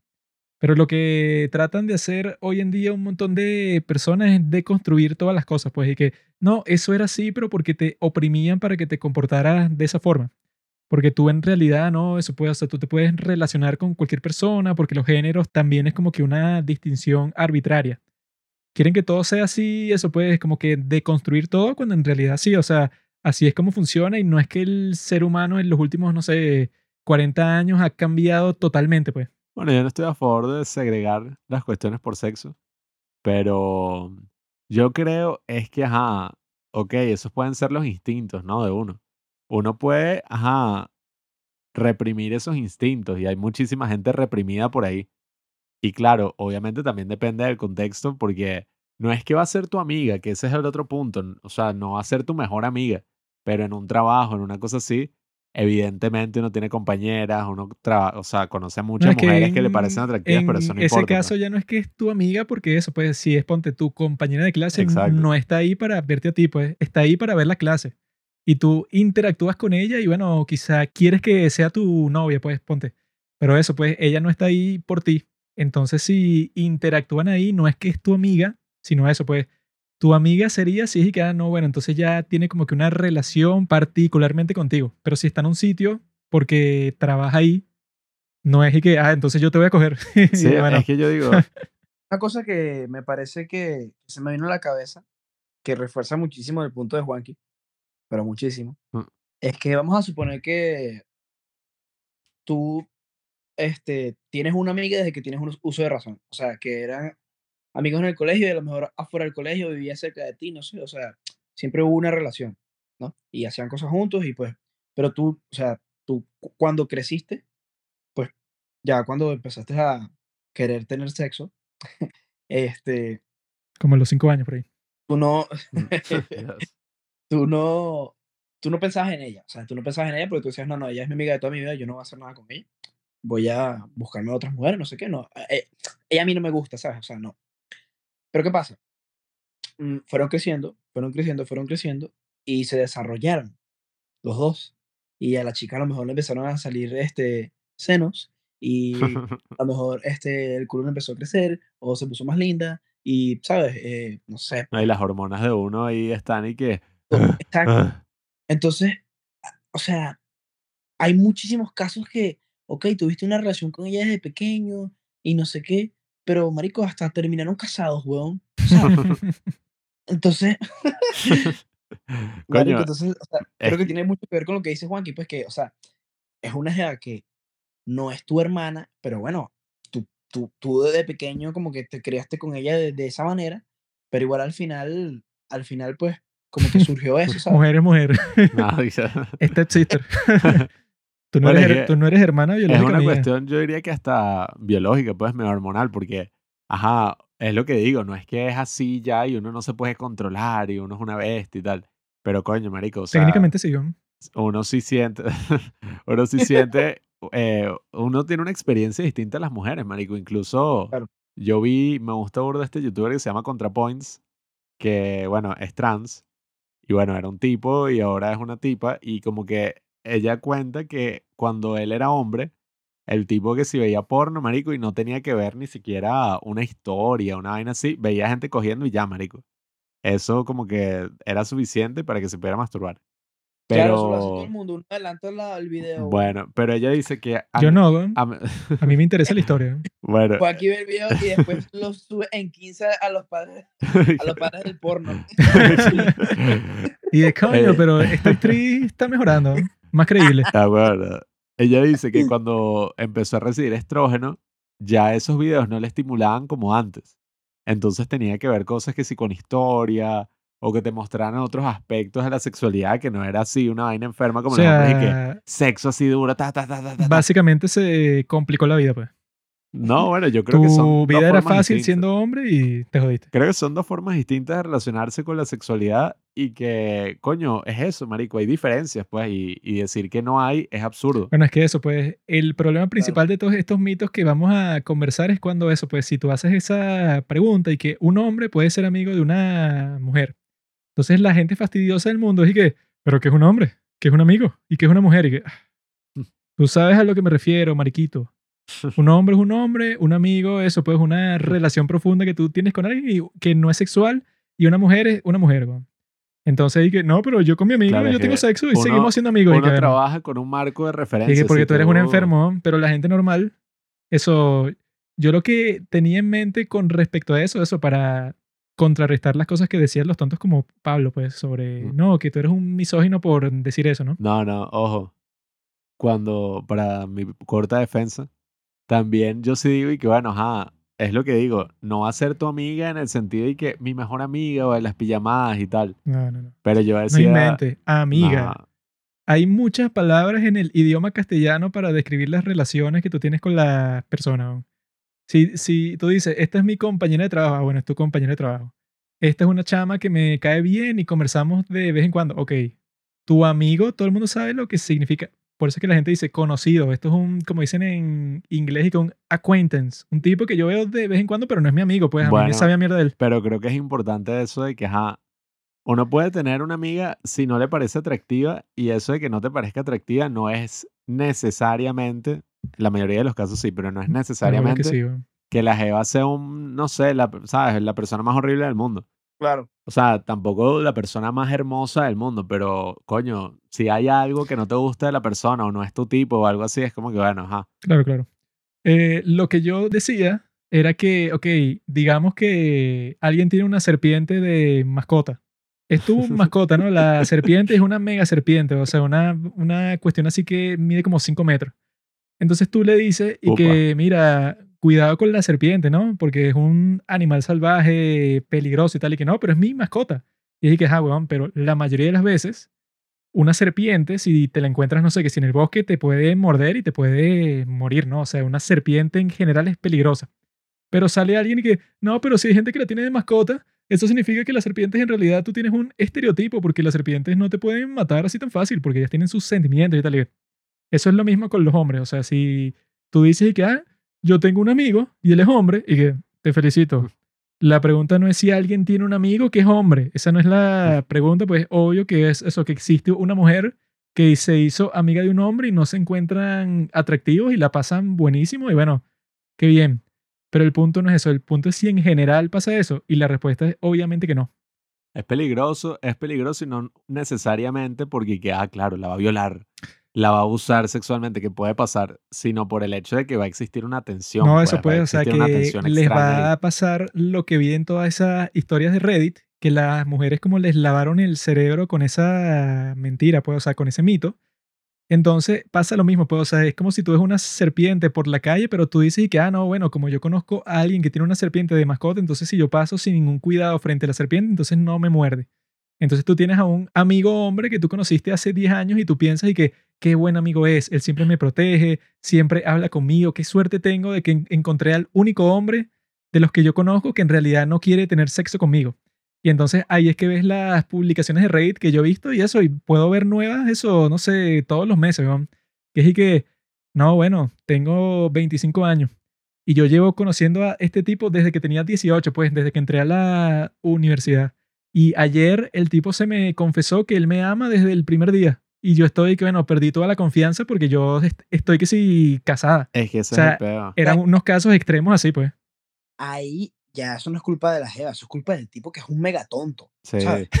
O sea, ¿qué es eso, sabes? No, no tiene sentido. O como lo que contaste de que también hay, hay, hay casos de que no, pasa, tienen 5, 10 años pensando ser amigos y después, bueno, un día por, por cosas, marico, duermen juntos y el tipo quiere cogérsela, ¿sabes? Es como que, bro, si tú sabes que en un principio estás interesado en la jeva, pues simplemente actúa en base a eso y ya, pues. Claro, es ¿Sabes? que No- ese es el peor, no marico, la honestidad. Durante años, huevón, una vaina y para que después y que, ay, no, siempre estuve enamorado de ti. no, Por favor. Es eso, weón. O sea, No, eso, eso ya es enfermo. Hay algo que quiero hablar también sobre el tema, que bueno, ajá, duélele quien le duela, no sé, pero a mí me pasó una vez, marico, que yo iba a salir con una jeva, ¿no? Y la jeva de repente me preguntó como que, ¿cuáles son tus motivos conmigo? Tus intenciones. ¿Cuál es tu intención conmigo? Y yo como que, ah, que ladillo. O sea, llegué, ¿cuál crees que es mi intención contigo? O sea, que- Asesinarte, que yo, ni, que, que yo- que yo ni siquiera te conozco, o sea, no te conozco en absoluto, no he hablado más de cinco minutos en persona contigo. Lo único que yo sé de ti es que me pareces atractiva y ya, y quisiera conocerte. Eso fue casi que básicamente lo que le dije. Y entonces la jefa y que, no, o sea, yo quería salir como amigos y tal. Entonces yo le dije que no, yo no salí. Y después estaba hablando con una, bueno, esta sí es una amiga, una amiga lejana, no es una, eh, o sea, pero hemos trabajado con ella, ella aparece en el corto, Puchi, y bueno, eh, no creo que escuches esto, pero tú no escuchas el podcast, pero Amiga bueno, lejana. sí, o sea, no es mi mejor amiga, pero sí podríamos decir eso es caso raro, X. no, que ya concluimos que no es tu amiga, maricón. Eh, bueno, una pana y ajá, el punto es que ella me dijo y que, ajá, amigo, pero es que así es que funciona, o sea, cuando mi novio se volvió mi novio, o sea, antes de eso yo dije como que no, él es mi amigo, o sea, yo nunca consideré tener nada con él, sino que, asesino, genocida, marico, genocida. la paja más grande que yo Eres un nunca, genocida. nunca en mi vida Eres un pensé que- que él iba a ser mi novio, o sea, no fue hasta que fuimos amigos que yo me di cuenta un día Bueno, es así que, que, me pegó la luna como que, coño, yo quiero que él sea mi novio. Bueno, es que por cosas como esa es que los hombres nos vamos a la mierda. Que esa es la, Sí, sí. la cuestión principal que yo he tenido en mente con este tema, ¿no? Y Que así también es nuestra hermana, ojo. lo que yo he dicho así aquí en esta mierda llamada Venezuela, ¿no? Es que los hombres, ¿verdad? Aquí como la mayoría de mujeres sexys se han ido del país, ¿no? Entonces lo que queda es como dicen, pues queda es como que los últimos pescados del barril, ¿no? Y Entonces, eso querría decir, como dicen las chicas de Calher Daddy, que las mujeres que son feas tienen que trabajar. O sea, Las mujeres que son bonitas les llegan 100 mensajes al día, ¿no? Que si por, por Instagram, entonces ellas escogen qué es lo que quieren porque son bonitas y todo el mundo quiere estar con ellas, ¿verdad? Si tú eres fea, no te va a pasar eso. Entonces tú tendrías que salir a buscar al tipo que quizá quiere estar contigo porque a ti nadie te pasa ningún mensaje, ¿no? Lo que sucede es que los hombres como ese, ¿verdad? Que su plan es y que, ah, no, claro, es que yo me hago su amigo. Y Porque- funcionó y ese es el pedo también, que No, yo conozco bueno. muchos así, en, hasta en bachillerato, y fue su amigo como por cinco O sea, años jalándole bola. No, pero la eventualmente, pregunta es bueno, y que, bueno, ¿funcionó para qué? Porque lo que yo también pensaba de eso es y que, bueno, si tú... eh, Maldito, me siento como un maldito comentando la relación de esta jeva. ah, no, Pero bueno, qué coño. No hay que ¿Qué te... No Él ya hay, no escucha el podcast, no el no hay que te ibas a quitar los filtros, No, maricón. no, pero que me da risa y que ese huevón está ahí jodido y que la tipa es una manipuladora. No, o sea, bueno, es que no es tanto sobre él, es sobre eso, pues, o sea, si tú, como hombre, ¿verdad? Tú vas hacia la mujer, ¿verdad?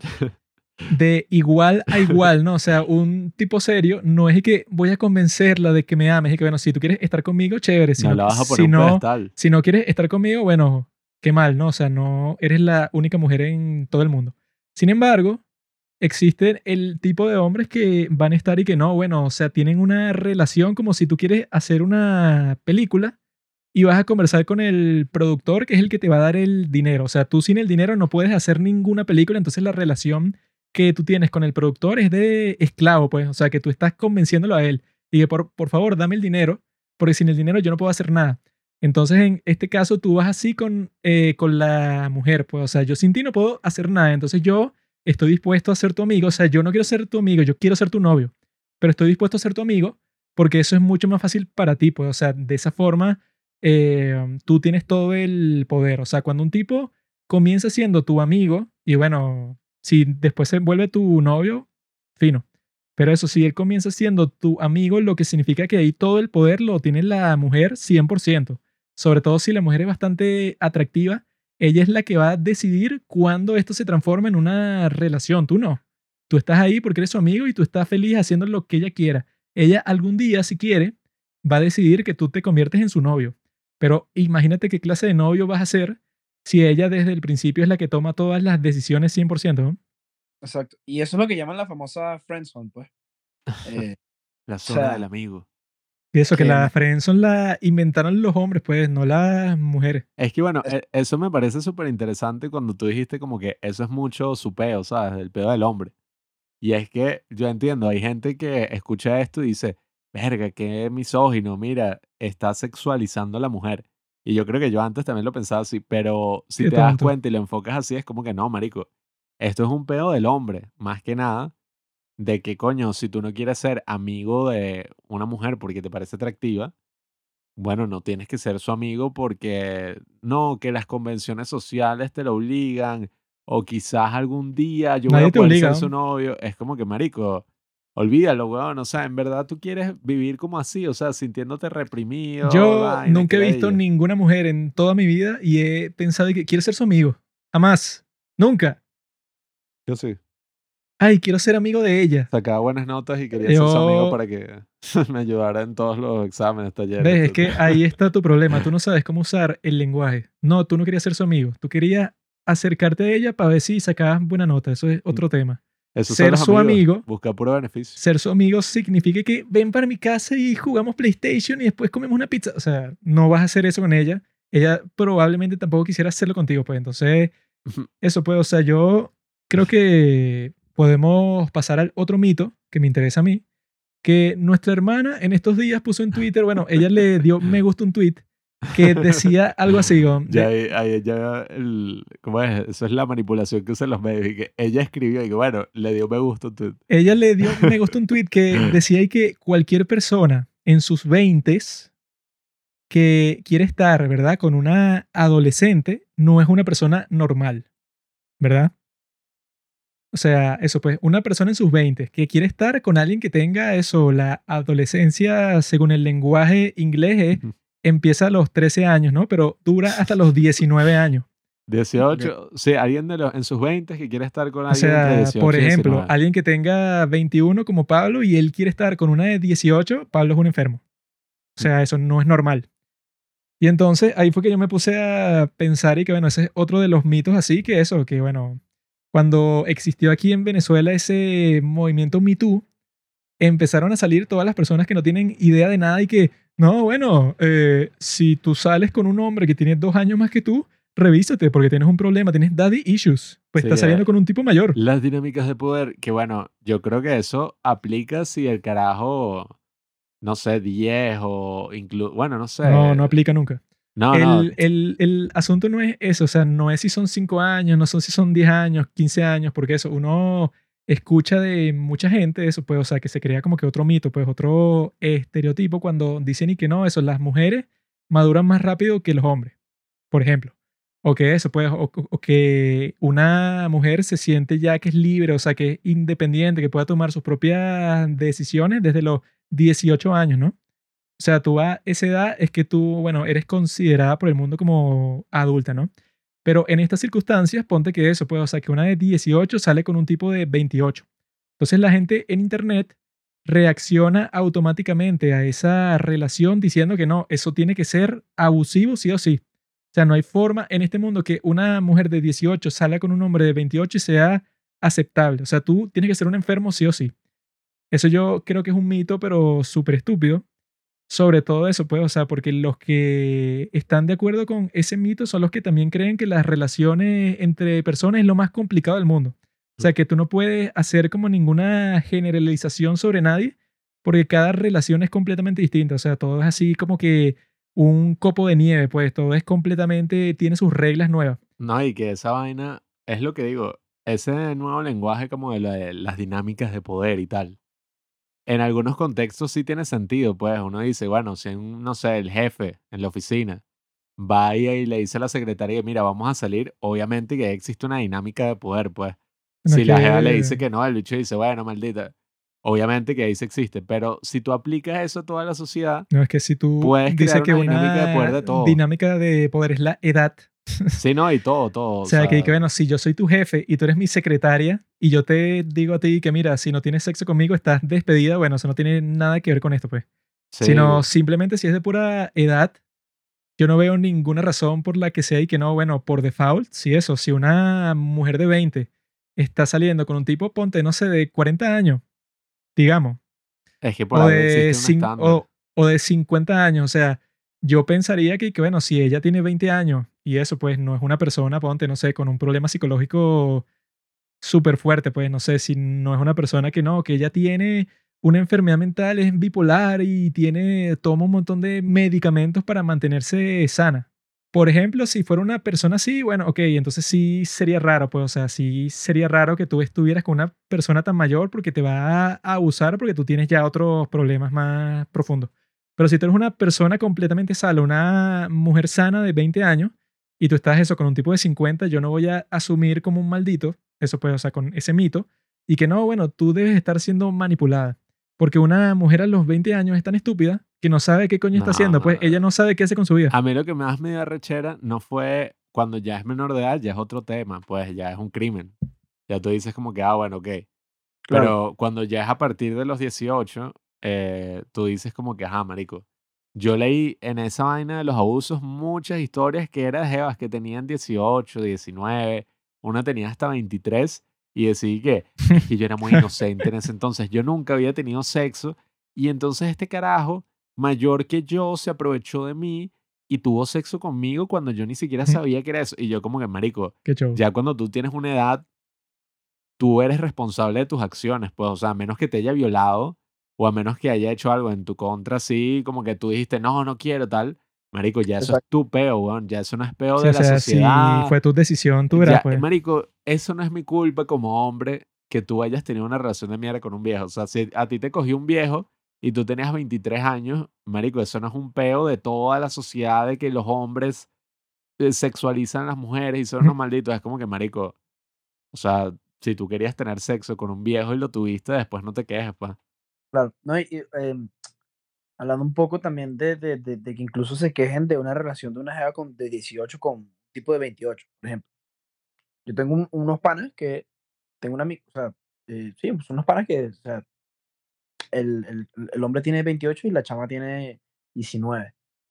Y, No, ahí sí es un enfermo, debería morir.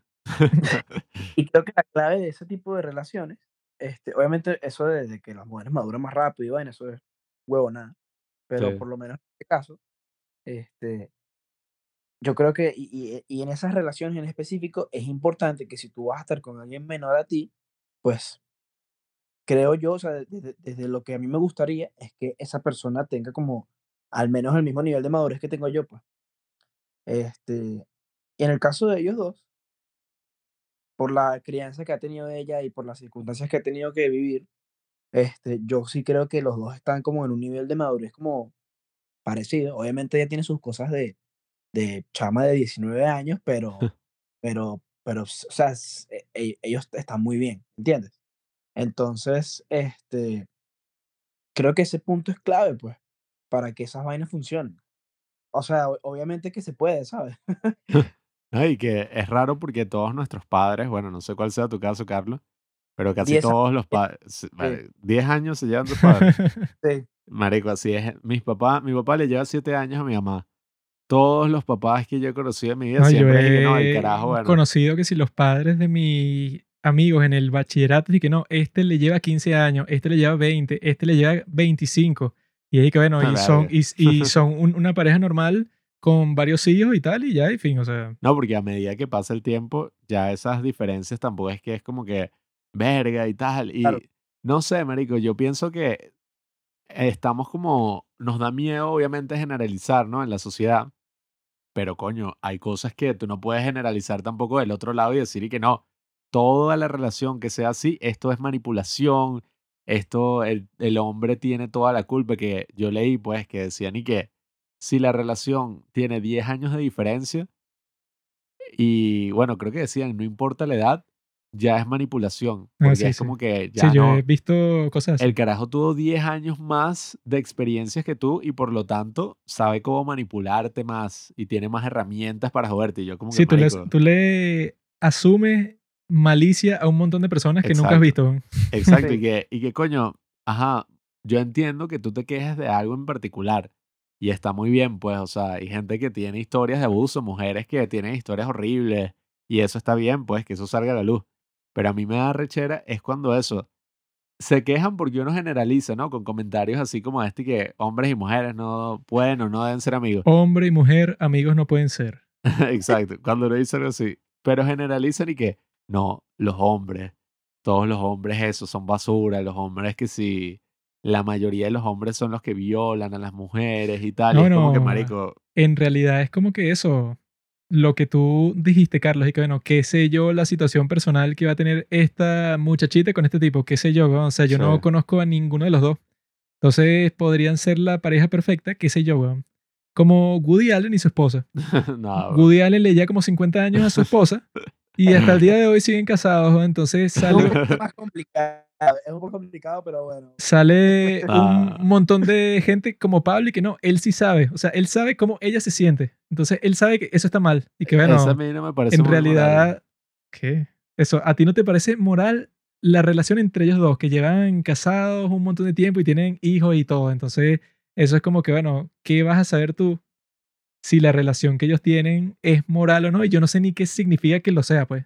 Entonces, bueno, ellos sabrán qué hacen con eso, con tal de, de que la persona no tenga, no sé, una discapacidad o que, o, o que tenga, no sé, un trastorno psicológico, qué sé yo, si a esa persona eso le parece perfecto, ese arreglo Es que que tienen ambos. no pues, quiero ser maldito, pero cuando la diferencia es demasiado grande, siempre yo he pensado que es como sospechoso, no sé, y que cuando es una vaina y que no, bueno, le lleva 50 años, si es una mujer, uno dice que, bueno, la bicha es que si caza recompensas, o bueno, si es un hombre también, como que, o el bicho es un caza recompensas así, que si quiere coger a la vieja hasta que se muera, o no sé, hay una cosa ahí que yo nunca he entendido esas relaciones tampoco, que sí.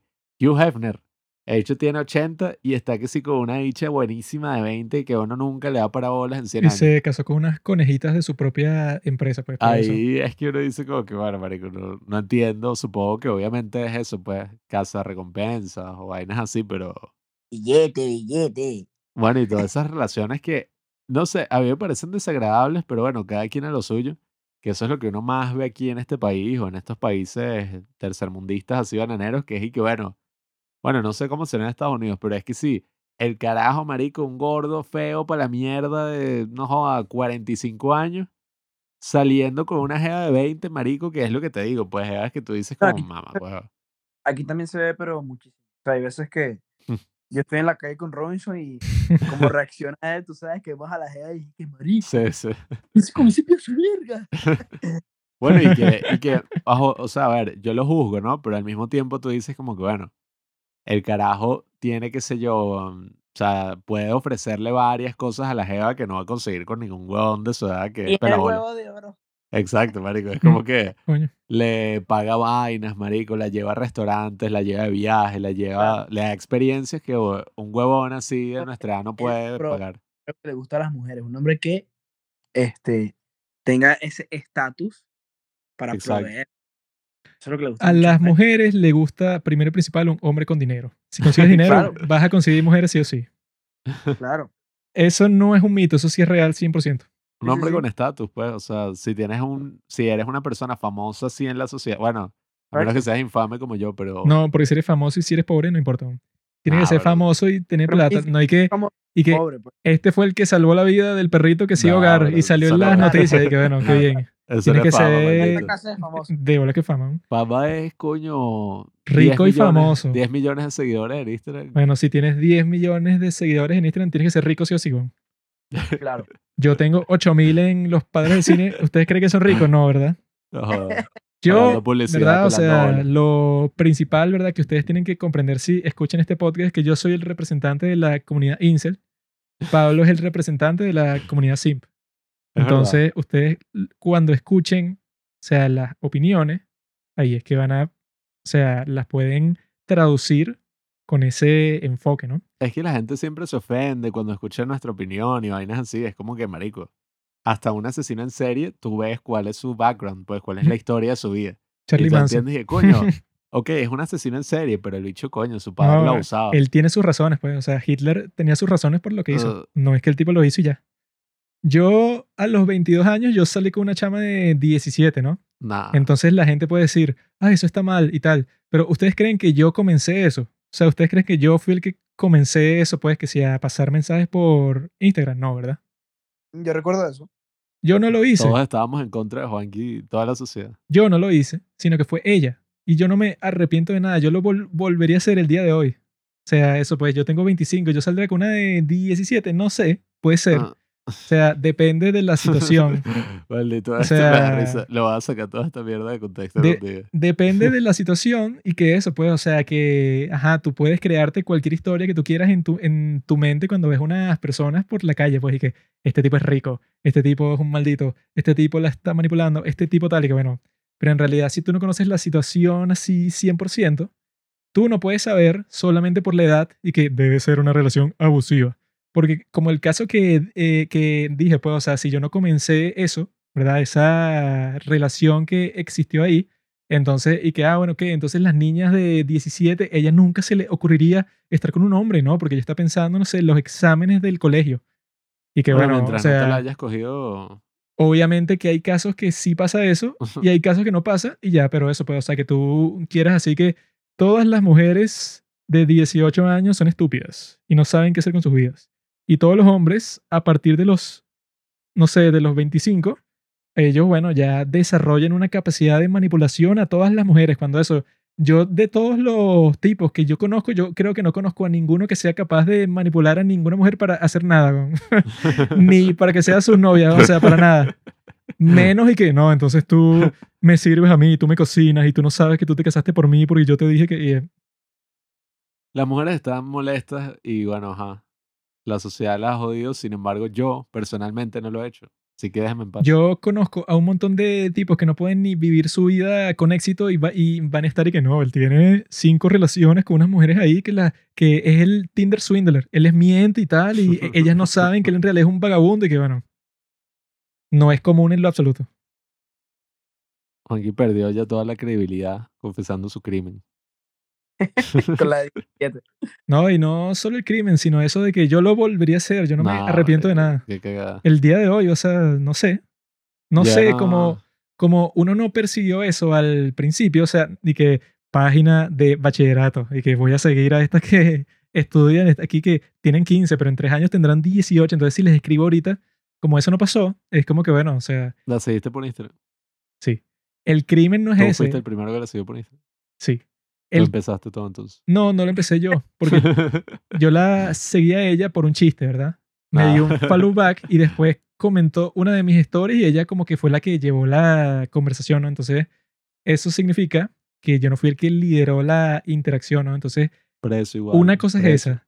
Otra cosa es que no, yo, yo busqué el directorio del colegio para ver cuáles me gustaban y que, o sea, eso, eso no- Al, al final, al final siempre, o sea, como que los que toman esas decisiones como importantes, o sea, el que decide si se va a tener sexo o no es la mujer, pues. es verdad. Entonces, Porque si fuera por el hombre, fuera que sí, en el primer segundo que se ven y, de una, y ya. Pero obviamente no funciona así. y que no me importa tu vida, no me importa nada. Sabía Pero mierda todo.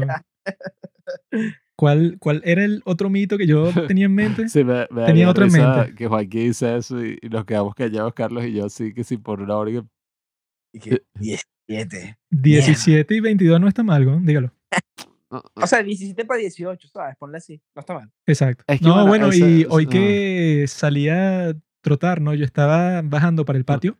no, Y ya- cuando- ya- no. Cuando salgo ¿Qué va a del ascensor, por entrar, habían como siete muchachas así, eso puede, ponte que sí, en su último año de la secundaria. Y yo dije, hola, ¿cómo están? Y tal, y todas se rieron así, claro, porque un hombre como yo causa sensación así a cualquier mujer con la que interactúa, ¿no? Entonces, como siete mujeres que estaban entrando cuando yo estaba saliendo del ascensor, O sea, no son mujeres, Juan, que son niños. y yo lo que pensé es que, mira, hoy voy a grabar un capítulo sobre eso y lo puedo contar ahí porque yo me quedé así, que, ah, mira, qué coincidencia. Mm. Ok, ok. yo no apruebo este comportamiento. Que quede constancia en el acta. No, y eso, ¿yo qué hice? Yo seguí caminando y me fui a trotar, o sea, yo, eso. Claro, no pasó nada. Las mujeres son las que son enfermas, así que esas seguro se me quedaron viendo todo el camino hasta el patio, Sí, pues. claro. Eso y después empiezan a hablar entre ellas y que mira, lo viste y tal, qué Claro, alto. claro. Este Obviamente, es el corte de pelo, me encanta. yo no hablé sobre ellas con nadie hasta ahorita, ¿no? yo no me puse a hablar ahí con el Claro. vigilante que viste esas muchachitas. Eso sí Muchachita. hubiera sido un poco extraño, pero no fue lo que pasó. ya tienes 25, Juanqui. Ya dentro de un año, si haces eso, dentro de dos años más o menos, Ah. ya va a ser muchísimo más pervertido. Pero como no me acuerdo del otro mito, ya podemos pasar para las películas de una. ¿no? Yo creo que podemos comenzar hablando sobre la que tenemos más reciente, sobre 500 Days of Summer, que esa yo la he visto varias veces, pero esta vez que la vi quedé un poco rareado. O sea, iba a decir asqueado, pero no es asco, pues es más así que como que un sentimiento de que es medio raro, porque esa yo la tenía en la mente como una película bastante buena, ¿no? pero la volvimos a ver ayer. No, no, mentira, anteayer. Y lo que yo pensé fue que tiene demasiados montajes, ¿no? Se me cayó un ídolo. O sea, que hay como que un montón de escenas así en donde no es que como ellos interactúan, sino que te ponen una cancioncita de fondo. Pasa como cinco veces, entonces los ves a ellos paseando en cita, o ves que el tipo est- está, no sé qué, sin el trabajo y tal, que le están viendo a ella. Montajes y montajes, ¿no? Entonces eso le quita el ritmo. O sea, no es como que te desarrollan la historia del tipo poco a poco y tal, sino que le cortan el ritmo con eso y le cortan el ritmo con un narrador, weón, que te dice de repente los pensamientos del tipo y que eso, pues, es una película que no fluye mucho, o sea, no, no fluye en cuanto a, no, que el personaje entonces pasa a hacer tal cosa, sino que como la narrativa es toda cortada, yo creo que para que fluya un poco más, le metieron esos montajes, pero eso, pues, antes sí me gustaba, pero esta vez que la vi, eso, pues, no sé, era como que muy catastrófica esa historia. Y bueno, a- hablando de algo un poco más superficial, a mí me pasa mucho que me da rechera ver, ver, o sea, esa película me, me pasa como a ti, pero no, no tanto por eso, sino que antes, ok, me gustaba, pero después veo que es como que, no, está en todas las listas de YouTube, no, me parece cada rato en Instagram, Ah, sí. ah, que si fotos de la cena, no sé qué, ah, la mejor película de amor, Ah, wow. sí, sí, sí. marico, ya me da rechera, El que te ponen el montaje así que expectativa versus realidad. Ah, Ay, sí, marico, esa vaina se volvió como que, ay, sí, esto representa mi vida, este soy yo. Para muchos Sí. hombres y para muchas mujeres también. Y bueno, esta película es interesante porque a mí me pasó exactamente lo mismo. yo la vi, esta es del 2009, si no me equivoco. Y cuando salió yo tenía nueve años y la pasaban burda en la televisión, la pasaban muchísimo. Y estaba apenas saliendo la vaina en HD. Era como que, wow, el, sí, las películas en HD en la televisión. Y yo la grabé y yo la veía que jode, yo la veía una y otra. Porque estaba enamorado de Chloe Moretz. que, y que, ay, qué niño más hermoso. Yo tenía nueve años. No tenía 25, como Juanqui. Nada, mentira. Em, entonces, coño, no sé, yo tenía otra película en mi cabeza totalmente, porque era como que, ah, coño, una historia de amor de este personaje, que su vida estaba vacía y no sé qué vaina. Pero, coño, me puse a juzgar burda los personajes, que bueno, eso entre comillas no se debería hacer, pero ya estaba como que, este dicho es una marica. La Jeva, ajá, la Jeva como que le dice que no quiere ninguna relación, pero ajá, eso también es medio paja, weón, porque... Es una. Y, Es una bruja. sí, que no, yo no quiero que seamos nada, yo solo quiero ser amigos. Y entonces se lo coge, se agarran de las manos por ahí, van a comprar discos. No, y lo que yo pensé sobre lo que estás diciendo es que, ok, tú le dices eso, ¿no? Pero al mismo tiempo le cuenta que si las historias más personales de toda su vida. Sí, o sea, que si que le digo esto a todos sus traumas de vida se los cuenta él en su cama. Entonces, obviamente, él va a pensar y que, ajá, ella dijo que no quería una relación seria, pero me está contando, no sé, la vez que su padre la dejó, por ejemplo. Sí, esa vaina que, bueno, Eh, que como que creo que están en casa de ella, entonces él le empieza a decir como que no, ya no quiero estar más contigo, no sé qué, que tú no quieres nada conmigo, no sé qué vaina. Entonces el tipo se regresa para su casa y ella va. ah, ¿sabes? sí, Ah, sí, sí. hay una pelea en un bar, una verga así. Marico, o sea, what the fuck, weón, ¿qué es eso? weón? Esa es la vaina más manipuladora que existe en el mundo, weón. ¿no? Y, que Claro, él, después de eso, habrá pensado y que, ah, entonces ella sí quiere estar conmigo, pues, como relación. Exacto, es que, o sea, no hay, no hay otra cosa que pensar. Es eso. Es como, es un hecho, ¿sabes? Y resulta que no, pues. Y marico, o sea, eso es parte, hablando de ella y hablando de él, pues que es un pendejo porque también, en parte, en un principio, ella le dijo que no quería algo serio, pues, que quería salir como culito. Entonces él, él se hizo su película, pues, y terminó jodido. Sí, marico, es que, bueno, yo creo que el más pendejo de toda la película es el carajo, porque eso, Claro. o sea, se enamoró, pero exageradamente de alguien que ni siquiera existía, porque, ¿no? Y, Se creó una y imagen de la caraja, pues. Como en un mes, ¿no? sí, marico, o sea, el bicho, que eso pasa burda, 500 días, pero 500 días un coño madre, eso no fue 500 días, weón. sí, marico, eh, fue que sí, bueno, 100 días o 60 días, o sea, como eso, dos meses, el bicho todo excitado con la caraja tal, y de resto puras vainas que si la bicha no le para bola, la bicha lo mandó a la mierda. El carajo ahí lidiando con todo y el invierno, como que esta metáfora del árbol así sin ramas que te ponen. Que coño, hablando de la película, técnicamente, eso, pues sí tiene uno que otro montaje que me gusta, pero sí estoy totalmente de acuerdo con Juanqui que demasiado montaje, se sintió como dicen en inglés esta palabra, gimmick, Mm. Como muy gimmicky, como que la película te pone muchas vainas así, es un narrador y esta vaina gráfica y que la película de adelante, hacia atrás y adelante y hacia atrás, porque no confía mucho en su historia y te mete como todos estos elementos para, bueno, destacar un poquito más. Pero, coño, no sé, no me gustó tanto en verdad como le recordaba. Sin embargo, creo que sí captura em, ese tipo de relaciones, pues ese tipo de personas que sí existen y que estoy seguro que Marico. uno también ha sido en algún momento. Pues. Eh, o sea, justo te- eso iba a decir, que es que esto no es una crítica a, o sea, se me viene a la cabeza La La Land, pero no es una crítica a La La Land, simplemente un comentario, que es que, o sea, hay muchas películas como La La Land, o la gran mayoría de las películas que te venden en el cine, de, de románticas, que son, pues, sabes, como ese amor, que se aman demasiado, entonces, bueno, al final no terminan estando juntos, pero los dos se volvieron exitosos y se encontraron al final y se vieron y es como que, ay, qué, qué belleza, no sé qué, wow, sí. Ok, esas vainas, eh, o, o- otras películas de que no, de que son las vainas más simples del mundo, entonces, wow, yo te amo con todo mi corazón, no sé qué, ay, ¿sabes? Que son vainas que no son reales. A mí lo que me gusta de esta es que siento que es una vaina que por lo menos a mí y, y a la gran mayoría de hombres, marico, son vainas que nos ha pasado. O sea, a mí particularmente me ha pasado vainas así de que, de que me hago una mente, ¿sabes? Me hago una mente de cosas que no existen. Y termino jodido, termino jodido. Este, pero bueno, uno aprende esas cosas, ¿no? Este, pone que al final como que el carajo lo que aprende es que, pues, tiene que seguirlo. lo- él como que quería estudiar arquite- arquitectura, quería hacer vainas de arquitectura, entonces como que busca trabajo en eso y como que al final como que medio habla con una jeva ahí y es como que ya. pues. Día uno. Se reinicia todo el ciclo ahí. Otoño. Es- y, la se llama otoño en inglés. Hola, Au- otoño. Dawn. ¿Cómo es? No, mentira, Dawn no es eso. Autumn. Eh, autumn. Autumn. Ajá, perdón. Ajá, bueno. Entonces, eso- Ay, ¿sabes que la miembro esta de aespa se llama Winter? Entonces quizás la secuela de esta película el tipo conoce a Winter. claro. 500 días con Winter.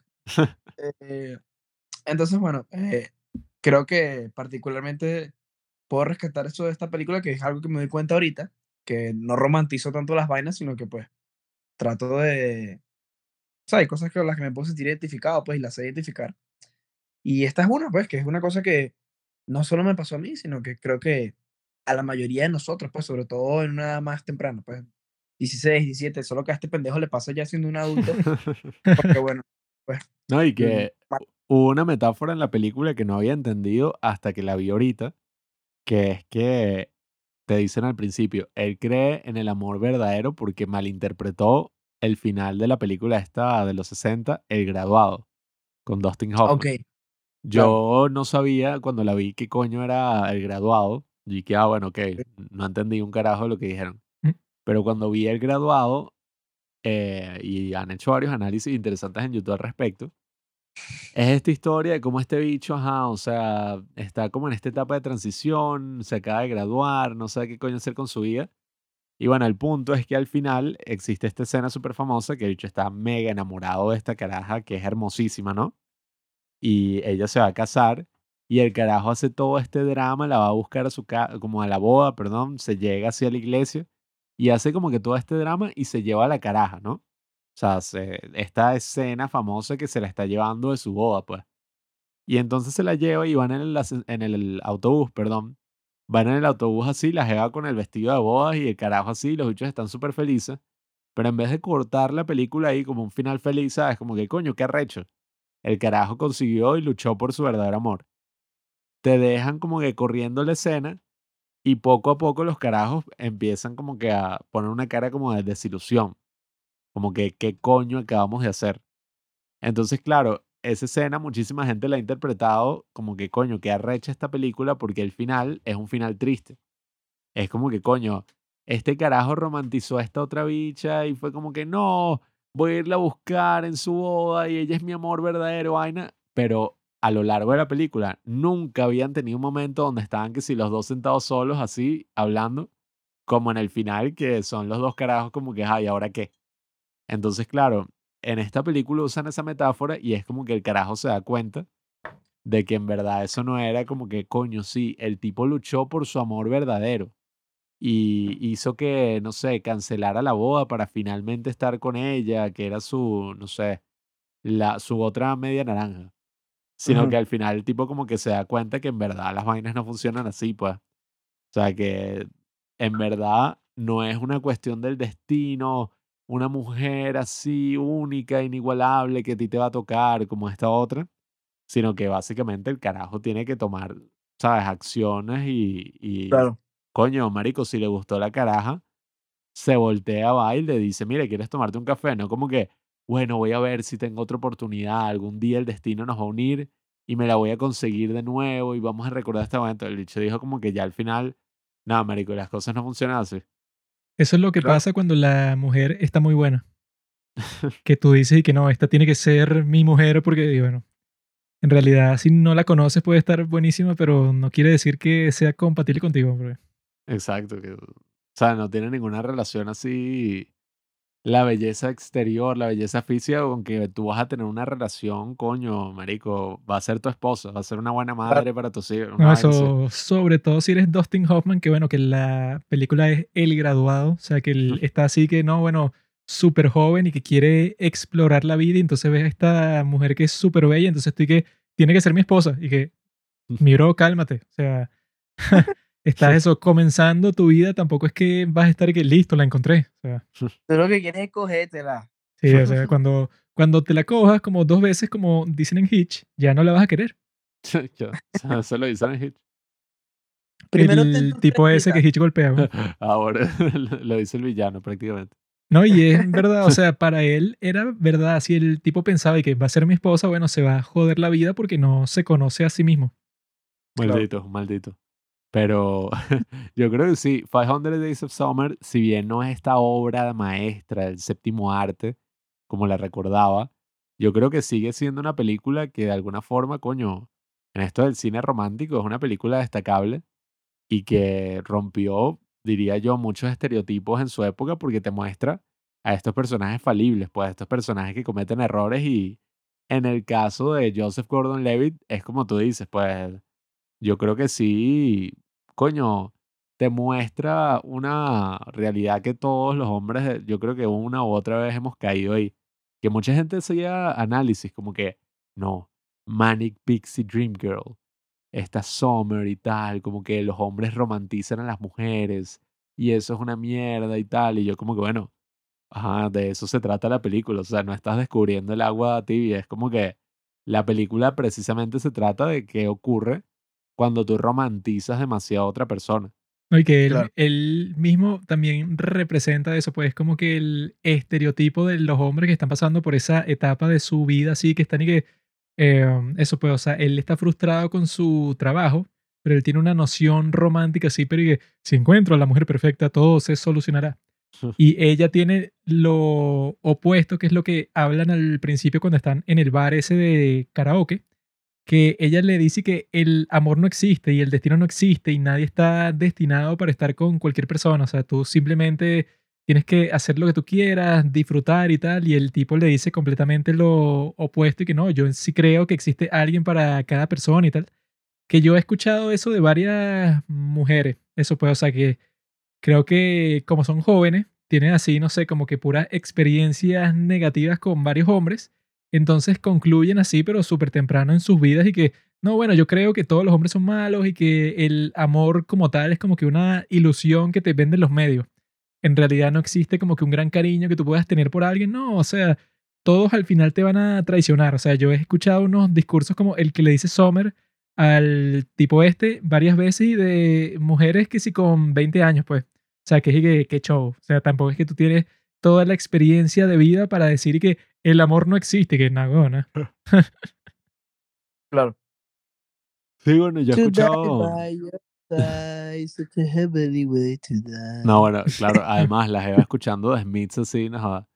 Era el Sí, sí, típico sí. así, pero si te das cuenta también es arrecho el personaje de Zoe de Chanel, porque de alguna forma son los dos extremos, pues, tanto el carajo como la caraja, y al final la tipa se da cuenta y le dice como que, ajá, puede que el destino no existe y todo esto, pero mira, yo conocí a mi esposo por casualidad en una cafetería. Y se casó con él como a los dos meses. Sí, o sea, que, que, que hubiera pasado. Sí, o sea, y que hubiera pasado si el carajo, no sé, yo no hubiera tenido el libro que tenía y el carajo no se me acercaba a preguntarme por el libro. Entonces, claro, es eso, pues es el equilibrio que existen entre esas dos posturas y como que, ajá, si bien no es esa noción súper romántica del romanticismo así al estilo Werther, pues que de hecho se suicida al final del libro, porque su jeva, no sé, no puedo conseguir a la jeva. Spoiler alert. Bueno, spoiler alert del libro. Se escribió hace 300 años. De pero 1700. que por cierto, me lo leí y me da burda de risa porque mm, yo me acuerdo que me lo estaba leyendo y estábamos en una clase de, ¿cómo es que lo llaman acá? Castellano. Que es como Ajá. clase de lengua, pues literatura.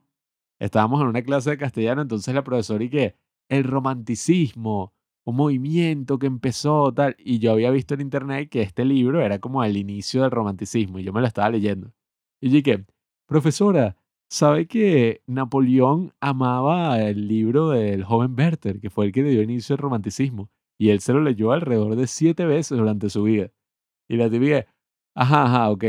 Entonces el romanticismo empezó y dije, maldita hija, puta, me leí todo el libro, busqué todos esos datos y no sirvió para un coño. y que llevo toda la semana preparando esta maldita intervención para decirte a ti. que yo, en eso se cagaron de la risa ahí porque yo dije que imagínate que tengan un libro gigante de vida y obra de Napoleón, una mierda así, y rompo la primera página y que hija de puta. Pero bueno, No, y eso yo pensé viendo la película que el protagonista es un tonto, porque el tipo tiene el pensamiento que yo tenía como a los 17 años, que yo pensaba que, ah, mira, si encuentro a una mujer que le gusten todas las cosas que me gusten a mí, sería la mejor relación de todos los tiempos. Exacto. Pero eso, yo ya no pienso eso en lo absoluto. O sea, qué le gusta a ella no tiene casi que nada que ver.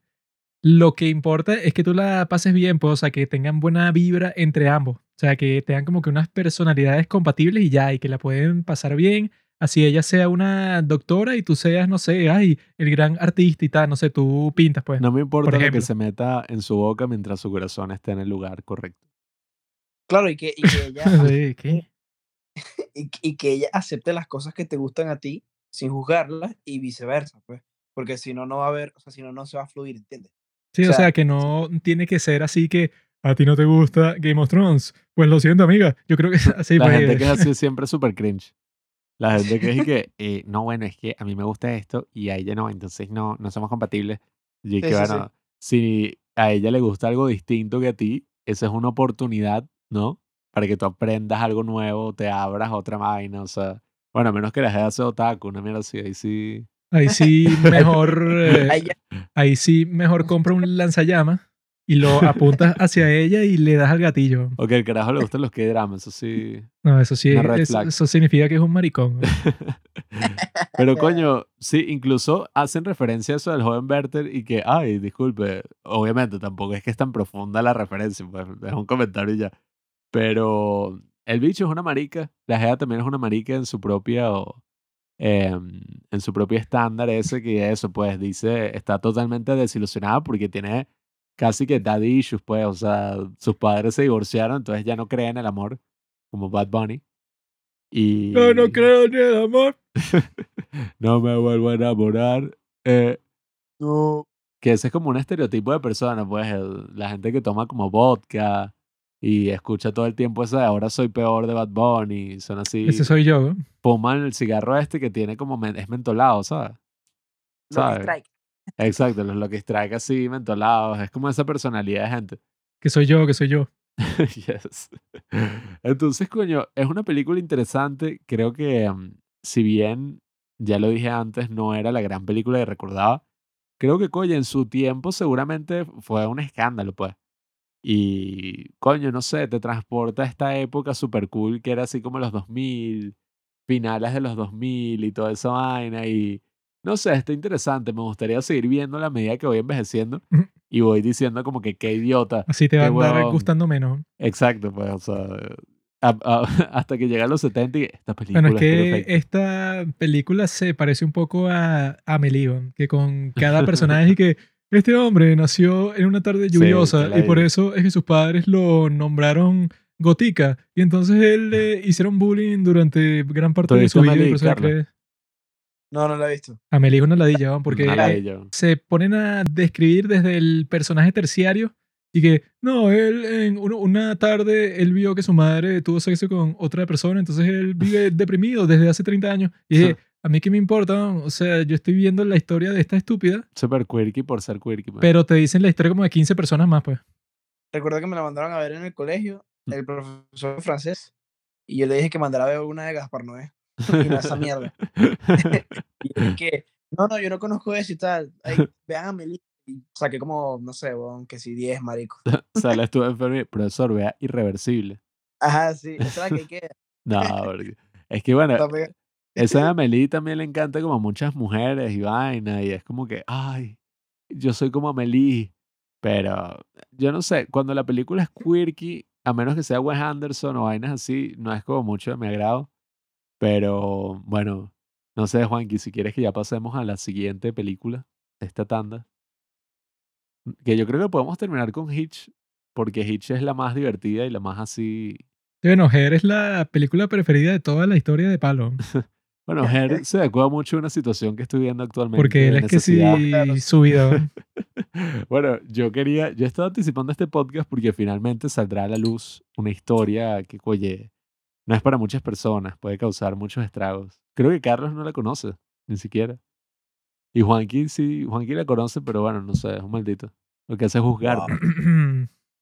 Pero bueno, primero que nada, yo a Her, esta película del 2013, oye, No sé, a mí me gusta mucho. Si bien esta vez que la vimos me sentí un poquitico aburrido, yo creo que era la hora, yo no sé qué era, pero yo estaba como que, ah, como que qué repetitiva. Yo creo que la razón es que tiene como 10 escenas que son exactamente iguales. Pero no sé, es que yo una vez recuerdo que la vi solo así, y me sentía medio chimbo, medio mal, como que, ay, eh, no sé, me había rechazado a alguien, probablemente, algo así. Probablemente, probablemente. Sí, como todos los días. Claro. Eh, entonces yo dije, coño, voy a ver esta película, Hair. Y coño, yo escuchando la musiquita estaba y que, y qué hermoso, y que las relaciones humanas y tal, y que el carajo tenía que pasar por esto para poder abrirse y dejar ir a su ex. Entonces sí me pareció burda de cool. Pero bueno, la razón por la que Her fue básicamente la película que yo escogí para hablar en este episodio es porque, coño, desde hace seis meses aproximadamente he estado viviendo una situación que, coño, es súper bizarra. Suena como si fueras a decir que tienes cáncer. weón. no, no, es, es más positivo. Es más positiva que el cáncer. eh, es una situación que, bueno, puede tener un final feliz, todavía no sabemos. Pero bueno, no sé, Carlos, si quieres, escúchala, que creo que tú no conoces esta historia. Y bueno, nada, resulta Quiero que escucharla, estoy, estoy ansioso. Bueno, resulta que hace como seis meses, marico, tipo noviembre, me escribe una caraja a mi Instagram, que yo personalmente no uso mucho mi Instagram. Yo publico en los padres del cine y cosas así. Entonces la caraja me escribe como que, eh, no me acuerdo, ajá, me pone como que cool podcast. Y yo me da burda de risa, pero yo dije como que, como todo hombre, que mierda, marico, me escribió una caraja, qué recho. Mm. Sí, qué verga. Y la caraja seguía como que los padres del cine. Y yo como que, coño. Entonces, marico, yo veo el chat, ¿no? Y lo primero que hago, ¿no? Es que me meto a stalkear, pues, a ver las fotos de esta persona. Y me doy cuenta que la siguen como 400 personas, ¿no? Pero solamente sigue dos cuentas. La mía y la de los padres del cine. Y dije, ¿qué? Y dije, ¿qué es esta vaina, weón? Yo dije, esta vaina es falsa, marico. Esta vaina es que sí, Robinson, weón. Porque esa fue creada por mí para Sí, trolear. yo dije que esta vaina es un para mío que seguramente agarró una cuenta vieja que tenía, le cambió las fotos y me quiere joder, ¿sabes? Me quiere joder así para que yo como un y que, ay, eh, no sé, marico, saque conversación, le empiece a quedar la jefe del que, soy yo, weón, eres una marica. Ajá. Yo me esperaba una mierda así. Entonces como que yo empecé a hablar con la caraja teniendo en cuenta que esta vaina podía ser falsa, pues que me estaban troleando. Entonces yo como Mm. que, Así hago yo con todas las mujeres con las que he hablado siempre. weón. Yo siempre estoy consciente que, bueno, esta puede ser una tipa que no existe. weón. Incluso si yo la conocí en la vida real, yo que, bueno, pero eso no significa nada. Esto, alguien le Bueno. pudo haber quitado el número. Eso es lo que te ayuda, eso es lo que te ayuda que tú estés relajado y tal. Pero, coño, yo me acuerdo que la caraja, ajá, como que cool podcast y tal, y llegué, ah, ¿cuál escuchaste? Le empecé a sacar conversación.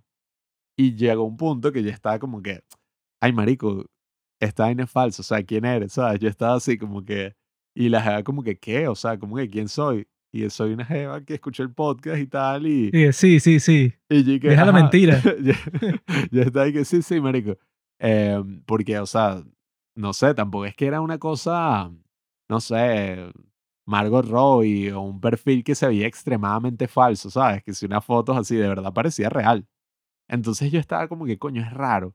Y el maldito de Juanqui que, deja de escribirle, no respondas, esa vaina es un troll. Y que esa vaina es un bot. Entonces como que yo seguí hablando y de verdad era una conversación interesante, pues, sobre los podcasts, sobre... Qué mentiroso. Sí, sí. Tuvo una conversación interesante con una mujer. weón. Sí, y yo, Sí, y no yo todo. también tuve una conversación interesante ayer con, con mi gato. weón. Maldito misógino. Me dijo un montón de vainas bastante interesantes. Pero bueno, la vaina está interesante y la jefa empezó a mandar notas de voz. Entonces dije como que, ah, bueno, ok, puede que sea un tipo con una voz femenina. O sea, ya nos estamos acercando a algo que quizás, ¿sabes? No, es un poquito más realista. Yo me conformo con un tipo con una voz femenina así por un chat, no está mal. Entonces, nada, marico, seguimos hablando, la jeva que si el día siguiente me da su número y me da burda de risa. me da burda risa porque la jeva me dio su número y yo como que, ok, ahorita la escribo. Y la jeva y que, dame tu número. Y yo por dentro, esta bicha sí es como intenso, o sea, esta vaina tiene que ser falsa, marico, porque alguien se va a inter- o sea, quizás, y que, porque alguien se va a interesar en mí así si ni me conoce y quién carajo eres, o sea, yo estaba como así, como que, ajá, escuchaste el podcast, pero ajá, o sea, ¿qué es eso? Entonces, nada, resulta que empezamos a hablar por WhatsApp y coño, rapidito, yo me acuerdo que cuadramos para salir, ¿no? Y marico, yo estaba súper sorprendido porque la GEA me decía unas cosas como que, no, háblame claro, o sea, si no vamos a salir, entonces vamos a dejar de hablar, porque ya estoy hablando es para salir. Y yo, mierda, yo por dentro como que, qué arrecho y vaina, ¿sabes? Soy, el soy una lacra, marico, tal. Entonces cuadramos una cita, ¿no? En el cine, en el trasnocho. Y, marico, fue un desastre. O sea, fue un desastre, no la cita, sino la planificación. Fue como que, marico, vamos a vernos a las 3 de la tarde en el trasnocho para ver una película que es Ponte las 4. Imagínate. Y yo me tenía que ir, que sí, unas horas después porque tenía un evento ahí cerca, ¿no? Que iba a participar. Entonces, nada, marico, yo me acuerdo que ya era que sí la hora, ¿no? Que nos íbamos a ver allá. Y yo estaba a punto de salir y yo como que, marico, yo no quiero que me dejen plantado. O sea, como que voy a llamar a la GEA a ver si en verdad va a ir. Entonces le llamo y la GEA no me responde, weón. O sea, no me responde. Pasaron como 20 minutos y llegué, maldita sea, weón, me dejaron plantado, puta madre. Entonces yo dije como que, bueno, ya, no voy a ir porque ya siguió pasando el tiempo y ya iba a empezar la película, weón. Entonces yo dije como que, bueno, no, marico, eso no va a salir. Hasta que la GEA me llama y que, épale, mira, ya estoy llamando el taxi, ya voy para allá. Y que tú ya estás allá. Y yo, mira, no, o sea, yo creí que eso estaba cancelado y vaina. Y la gente que, no, no, no, yo ya estoy pidiendo el taxi, estaba en una reunión de trabajo, yo voy para allá. Y, marico, empieza a llover, además. Y yo que, y que, marico, la vuelvo a llamar. No, no, no, no vayas, o sea, vamos mañana, vamos otro día, porque igual no me va a dar tiempo y está lloviendo y tal. Y la jeva, yo ya voy en el taxi para allá. O sea, yo voy a ir así tú no vayas. Y que yo veo la película sola. Y yo que, verga, marico, maldita sea. Entonces yo estaba como que, bueno, Ya, eso es raro. ¿Cómo que vas a ver la película sola? sí, bueno, a la jeva le, eh, le gustan hacer cosas eh, así como Cuando tú vas a ir al cine con una chica, no es para ver ninguna película, weón. Puede ser cualquier película que esté pasando. A mí, a mí, ¿qué me interesa, weón? No, Bueno. yo quiero ver eh, Harry Potter, pero están pasando, eh, no, están pasando Divergentes, así que no, no Bueno, puedo ir. ¿Qué, yo importa, iba, yo iba a conocerla, pues, en persona. Entonces era como que, ajá. Pero bueno, nada, marico, al final como que yo no fui y me sentí súper mal porque la jeva sí fue. Y ella tenía como, eso sí fue un vacilo, ella después me contó cómo fue todo. Y entonces, y que supuestamente la del taxi está ahí que, ay, pero vas a ir al cine vestida así, porque la jeva está ahí que en vestido. Y que, y tú conoces a la persona y tal, y que, no, no, no, un chamo que le escribí por Instagram y la tipa que era, la taxista estaba como, coño, no, y tal, no puedes hacer eso, sí, un show. La taxista te quería joder la vida, sí, sí, la Eso, no- eso no es problema tuyo, me quería coclotear. Em, pero bueno, nada, marico, al final, ¿Sabes qué película vi yo en el cine con una chica una vez? eh, Jackie Jill. Jackie Jill. ¿Tú, ¿Sí? tú- tú- tú crees que, que yo quería ver Jackie Jill? A mí me sabe mierda qué es lo que estén pasando. No, eso pues, o sea, yo no fui que vamos a ver una película y bueno, vamos al cine. La película que esté, bueno, estará la que esté, pues, qué sé yo. Mami, vamos a ir 50 sombras de Grey, pues. Que ya está en el estreno y vaina. Sea la que sea, no importa. Tú sabes, en el Chambil. La vamos a ir relajado, yo. Pero el lunes, pues, que es mitad de precio. Eh, entonces, bueno, nada, marico.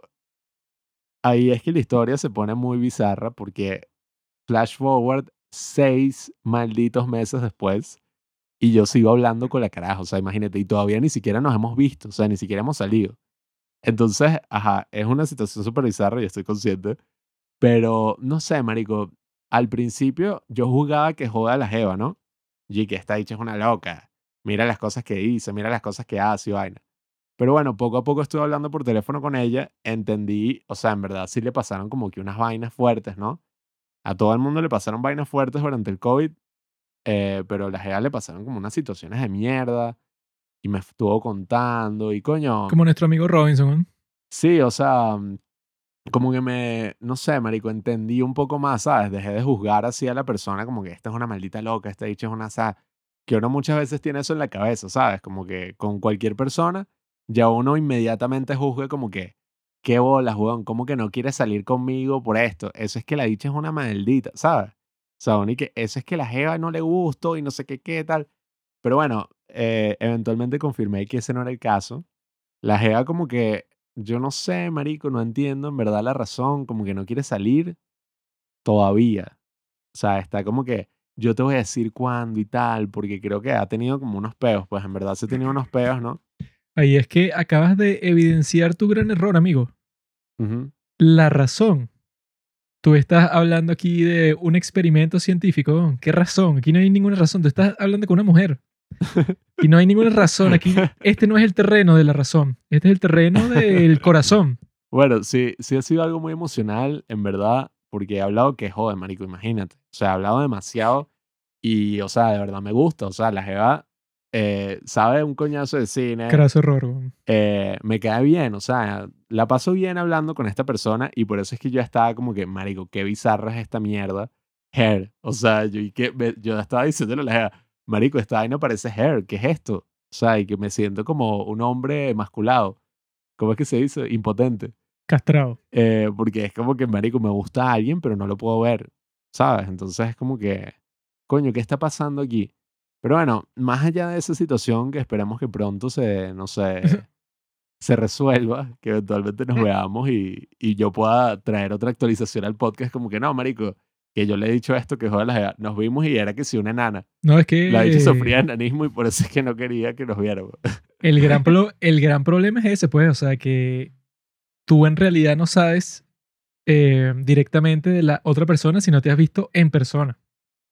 Entonces, por eso es que todo el mundo dice que trates de verte lo más rápido posible porque ajá, tú puedes hablar por un montón de tiempo en cualquier aplicación que tú tengas, por videollamada o lo que sea, pero tú no sabes cuál puede ser la vibra en persona, puede ser totalmente distinto. Claro, ¿Quién sabe? hay que aterrizarlo a la vida real. Y yo, bueno, se lo he dicho, pues, que ese es como mi gran miedo en esta vaina. Y que yo digo como que qué ladilla que ese tenga ser un miedo. Porque es como que, imagínate, marico, seis meses. O sea, es una locura.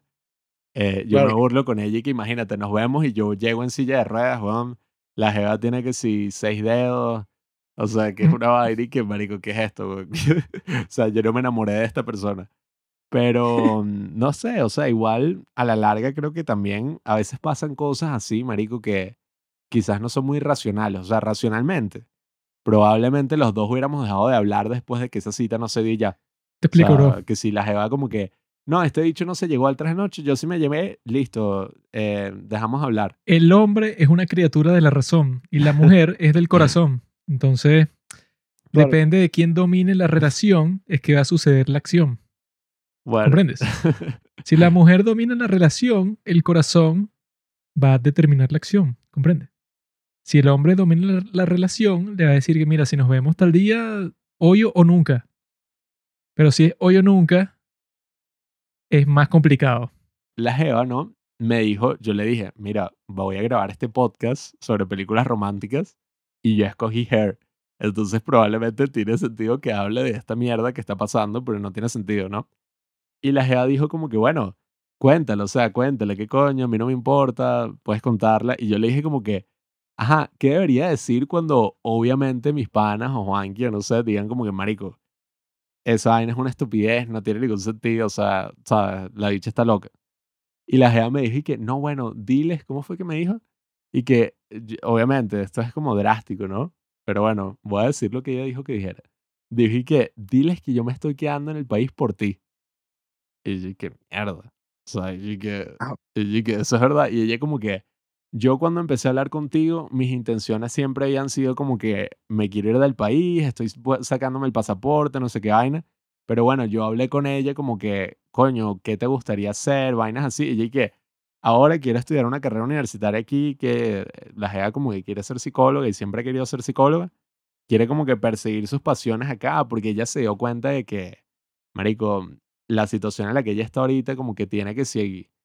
Creo que vive con su abuela, entonces tiene como posibilidad de tener una casa ahí, tiene carro, o sea, tiene otro peo, pues. Y la jeva dice como que, y eso, pues, como que yo le gusté, ¿no? Se enamoró de mí. Lo suficiente como para supuestamente decir eso, me da risa la cara. Para decir eso de que, que no, sí, me quedo aquí por ti vaina. Pero no sé. Es bueno. que eso no, o sea, yo me quedo en el país por ti, pero lo que tú describiste no es que se quede en el país por ti, es que, es que, es que tú la convenciste a quedarse en el país, lo cual es distinto. Mm. Bueno, Mm, yo, yo, yo creo que este eso, pues yo creo que ya es importante que, marico, ya te- haya un contacto físico, weón. de bolas, porque- weón, ¿qué es eso? Que, marico, yo hablando de, de- de mi experiencia, que tiene un poco que ver parecido a lo que tú cuentas, pero, y a lo que te pasa, pero es diferente, ¿no? Yo con mi novia, eh, bueno, yo en un principio sí, este, nos enamoramos, pues, teniendo ya un contacto físico y vaina, y saliendo y haciendo cosas juntos y eso. Pero después pasamos a tener una relación a distancia por mucho tiempo, que verdaderamente es una vaina demasiado mierda, pues, o sea. no es para nada bueno, más bien, o sea, todo lo que pasa es, es ladilla y, eh, o sea, uno a veces termina peleando por pelear, ¿sabes? Amor de no lejos, más amor de pendejo. rico, sí, weón, literal. Este, entonces, este, uno necesita, weón, este, ese contacto físico, marico. Claro. Y ya, y ya que ustedes, weón, o sea, viven que sea en la misma ciudad, marico, ya es hora de que Es que yo le decía, yo le decía como que, marico, ¿qué sentido tiene? O sea, una relación a De bolas, distancia viviendo tan cerca y, o sea, yo le decía como que, marico, piensa como todo el tiempo que se está desperdiciando, muchas cosas y ella creo que está consciente, pues, pero ella tiene como, ella tiene un peo ahí que yo entiendo que puede ser difícil, pues, como que yo lo entienda quizás, ¿sabes? Si no estoy como tan familiarizado en la cosa, yo creo que sí he tenido, mm, o sea, si tú tienes como un poco de empatía con la situación, como que sí, sabes, puede haber una razón ahí que es entendible, pero, pues. pero sea lo que No sea, o sea, justificable, pero entendible. pero sea lo que sea, o sea, no, sea lo que sea, si sea la vaina más arrecha del, del mundo, marico, Sí, sí, marico. se puede buscar un momento como para ir, marico, para el Parque del Este, weón,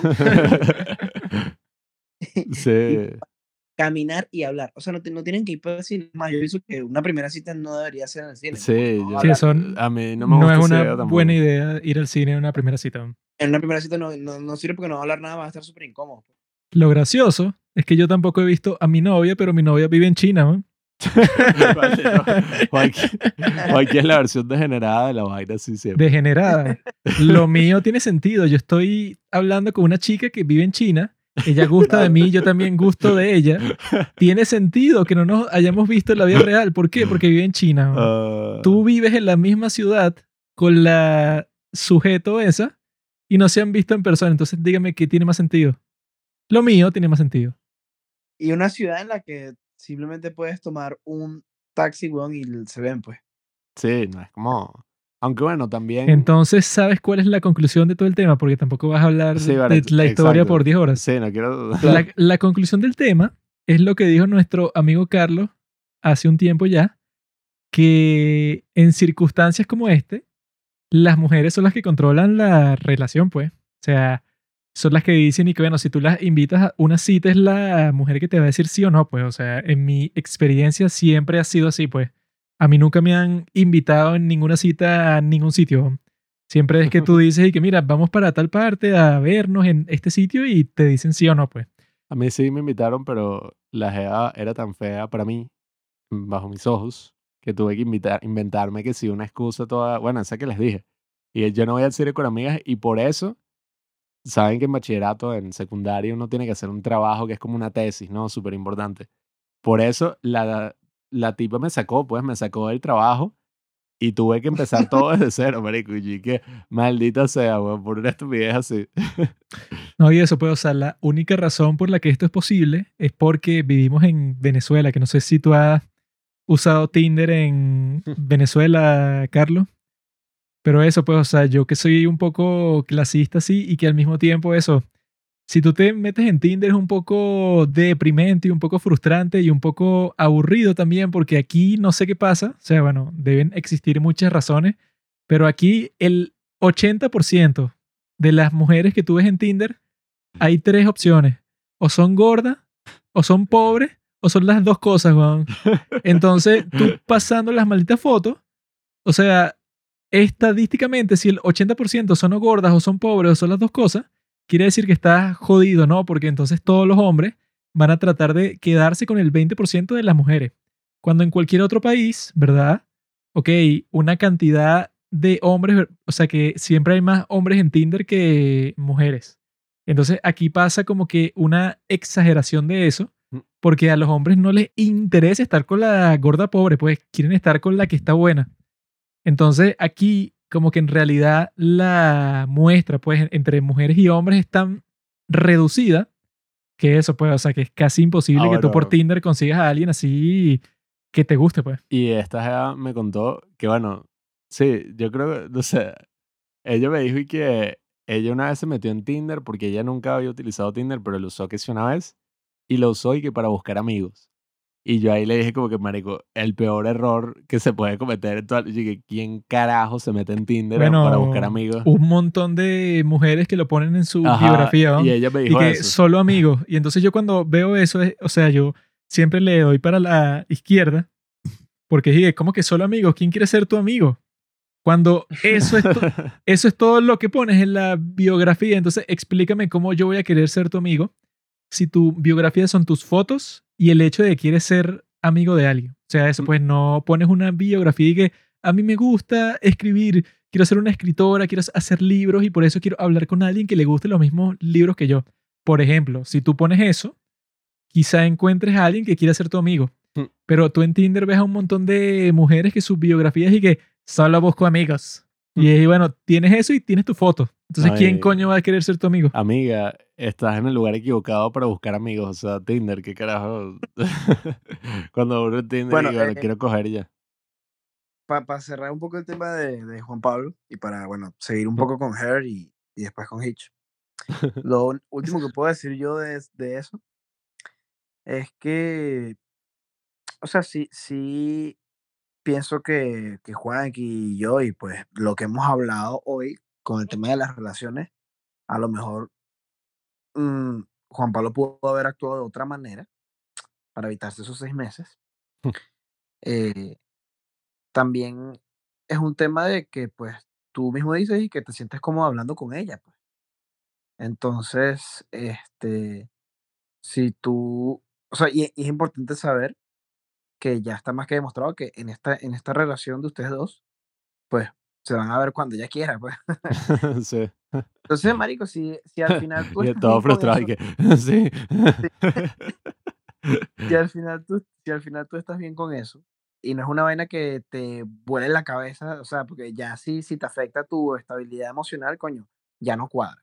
Mm, Y es algo que tú tienes que tratar de identificar. Pero si es una vaina que te, re- entre comillas, te resbala, que es como que, bueno, marico, o sea, sí la quiero ver, pero no me voy a morir si no la veo nunca. O, o sea, ¿sabes? Como que no, Mm. no, no ando estresado todos los días pensando en verla. Porque si andas estresado todos los días pensando en verla, pues hay, hay, hay, hay que Bueno, actuar. No, bueno, que Sí, eso es lo que yo creo que se relaciona con la película.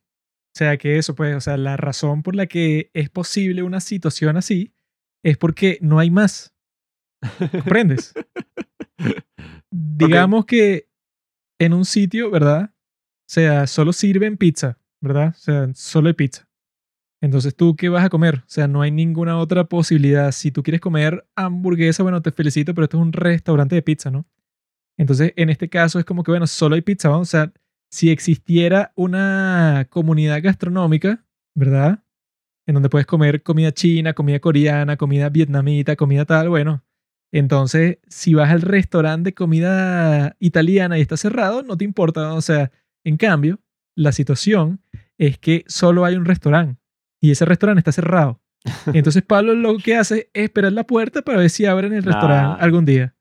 Entonces, eso pues, o sea, el día, o sea, si él, digamos que, no sé, po- ponte que 10 mujeres hacen exactamente eso, le escriben a su Instagram por el podcast. ¿Tú crees que esto siguiera existiendo? no? No, es Obviamente mira, que no. Escucha, escucha. Ya para cerrar el tema, em, yo sí a- eso. episodio completo de ese tema nada más. Sí. bueno, yo para. Ajá. Yo consideré lo que tú dijiste, Carlos, y básicamente actué justo así. Desde, o sea, por ejemplo, ella, mm, cuando dijo eso, que ella como que todavía no quería que nos viéramos, yo le dije, mira, entonces no voy a hablar más contigo hasta que tú te decidas, o bueno, si es que te decides, pues en verdad X. O sea, esa era mi actitud. Yo dije como que, mira, si tú ni siquiera estás clara de si me quieres ver, ¿por qué carajo yo querría estar contigo? O sea, yo le dije así, pues, le- directamente, pues, le dije como que, mira, yo creo que lo mejor es que dejemos de hablar porque, coño, si yo sigo hablando contigo y involucrándome emocionalmente, coño, eso puede tener, eso puede ser una mierda. O sea, eso puede ser como que, coño, le dije creo que sí, tú vas a tener como el control de todo y yo qué, ¿sabes? Voy a estar ahí como un pusilánime. Entonces, coño, marico, ofrecí eso y, y probamos eso como por un tiempo.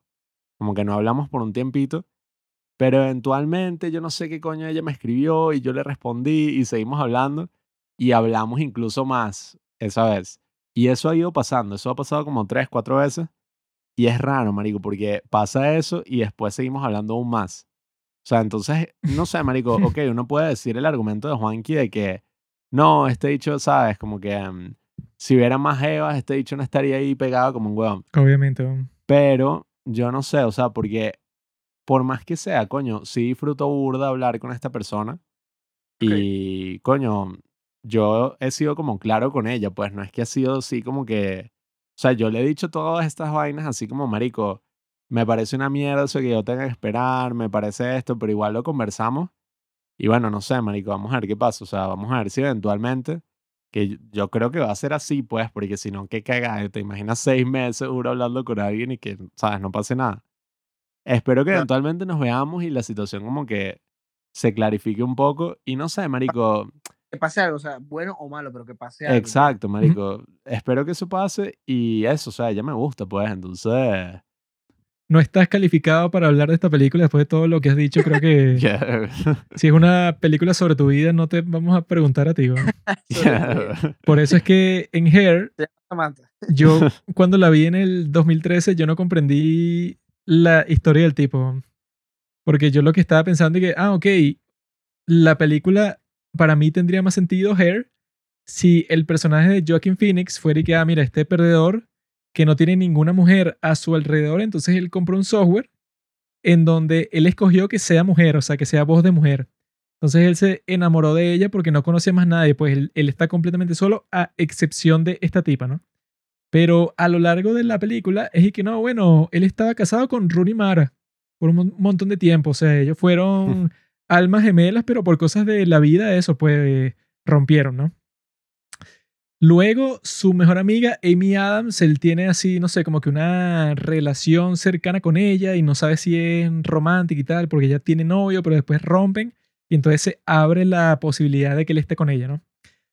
Y entonces lo ponen a él en una cita con Olivia Wilde, o sea, que eso, pues que en el 2013 era una de las tipas que estaba en todas partes, que no, la tipa que está casi más buena de todo el mundo. Eh, eso puede, o sea, que, que estaba haciendo unas listas y que las mujeres más sexy del mundo y tal. Y el tipo lo pone en una cita con ella y que ella desde, el- desde que llega para la cita le encanta a él, ¿no? Entonces yo viendo la película con, ¿cuántos años? Con 17. con, 16. 10, con 17 años, yo dije, bueno, este tipo es un estúpido, porque tú puedes tener todos los problemas emocionales del mundo y tal, pero él no está aislado en, en ningún sentido, pues, o sea, porque él va para el trabajo todo el tiempo, tiene amigos en el trabajo, tiene amigas, tiene su ex esposa, tiene eso, pues, un círculo social bastante amplio. Y al mismo tiempo él se obsesiona con esta inteligencia artificial, pero no es por necesidad sino que es simplemente porque él no quiere lidiar con las demás personas porque él a ella la puede como que controlar porque eso, tú la La apaga apagas y y la prende. prendes cuando tú quieras. O sea, si tú quieres conversar con ella, lo haces. Si no quieres, bueno, dejas el teléfono en otra parte y ya. Entonces yo no conecté con este personaje cuando la vi por primera vez y cuando la volví a ver ahorita tampoco, pues, o sea, yo lo que pensé que, bueno, este tipo tendrá sus problemas y tal, pero la forma en que lidia con ellos, o sea, yo no me voy a identificar con un tipo que rechazó a Olivia Wilde porque no se sentía bien esa noche, weón, y que bueno, esa será la primera vez que le pasa eso a esa mujer. Y entonces yo cuando, cuando la vi, que bueno, no voy a sentir como que tanta empatía con tu, con tu razón para estar con esta inteligencia artificial si tienes la posibilidad de estar con Olivia Wilde o con tu amiga Amy Adams o con tu ex esposa Rooney Mara, y que este tipo es un estúpido. O, o, o con la jeva que contrataron para que se la cogiera. También, con la- También que estaba buena, era una catira, estaba chévere. Sí. O sea, durante la película él rechaza a cuatro mujeres que están buenísimas. Y yo ahí que, bueno, o sea, sobre todo con 17 años, yo no, o sea, no, y hasta el día de hoy yo creo que no he rechazado a ninguna mujer nunca, ¿no? Entonces, como que, bueno, y este maldito rechazó a cuatro como en dos horas. Y yo estaba ahí que, Bueno. bueno, eres un maldito. Yo viéndola ahorita, como por cuarta vez, creo, no sé. Probablemente. Em, lo que sí puede notar es que este es un tipo que tiene problemas de intimidad. O sea, el tipo, coño, tenía tremenda relación con su ex esposa y se está divorciando, pues, y está en ese periodo de transición de salir de toda esa relación y de, marico, recordar todo eso como si fuera ayer, pero sentirse aislado, sentirse solo.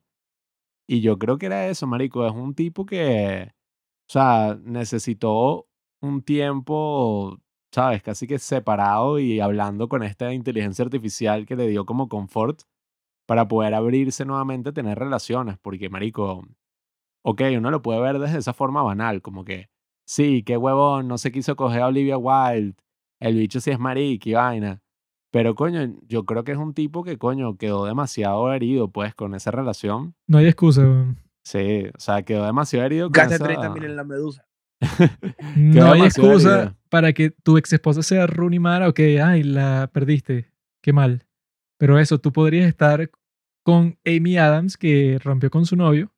Podrías estar con Olivia Wilde, que quiere tener sexo contigo y el tipo tie- tiene como que un colapso durante la cita y la rechaza. O puedes estar con la tipa que dijo Carlos, pues la que fue y que no, y que para que sea así su cuerpo, así como que artificial. El tipo incluso tiene, eh, bueno, eso No, mismo que y- dice Juanqui se lo dice Ronnie Mara, que le dice como que tú quieres estar es con una computadora porque la puedes controlar, No, o sea, no te da eso miedo. es sin hacer nada. O sea, él no hace nada para que eso sea posible. O sea, que si él quisiera poner un mínimo de esfuerzo en, no sé, en estar con otra persona, podría hacerlo. Pues entonces yo cuando la vi, yo dije, bueno, este tipo, ajá, sí, qué gran problema tienes de que no, que te da miedo la intimidad y tal, pero bueno, o sea, un mínimo problema comparado con los problemas que tengo yo. no, marico. Así me da miedo la intimidad o cualquier mierda, bueno, eso, yo haga lo que haga, nunca me voy a coger a Rooney Mara, o sea, sea Yo, quien bueno, sea. eh, mm, o sea, tratando de coger un poco un punto, o sea, tratando de ser un punto medio entre Juanqui y Juan Pablo. Juanqui en su mente que no hay punto medio, no hay punto medio. no, bueno, tratando de, de ser un poco un punto medio.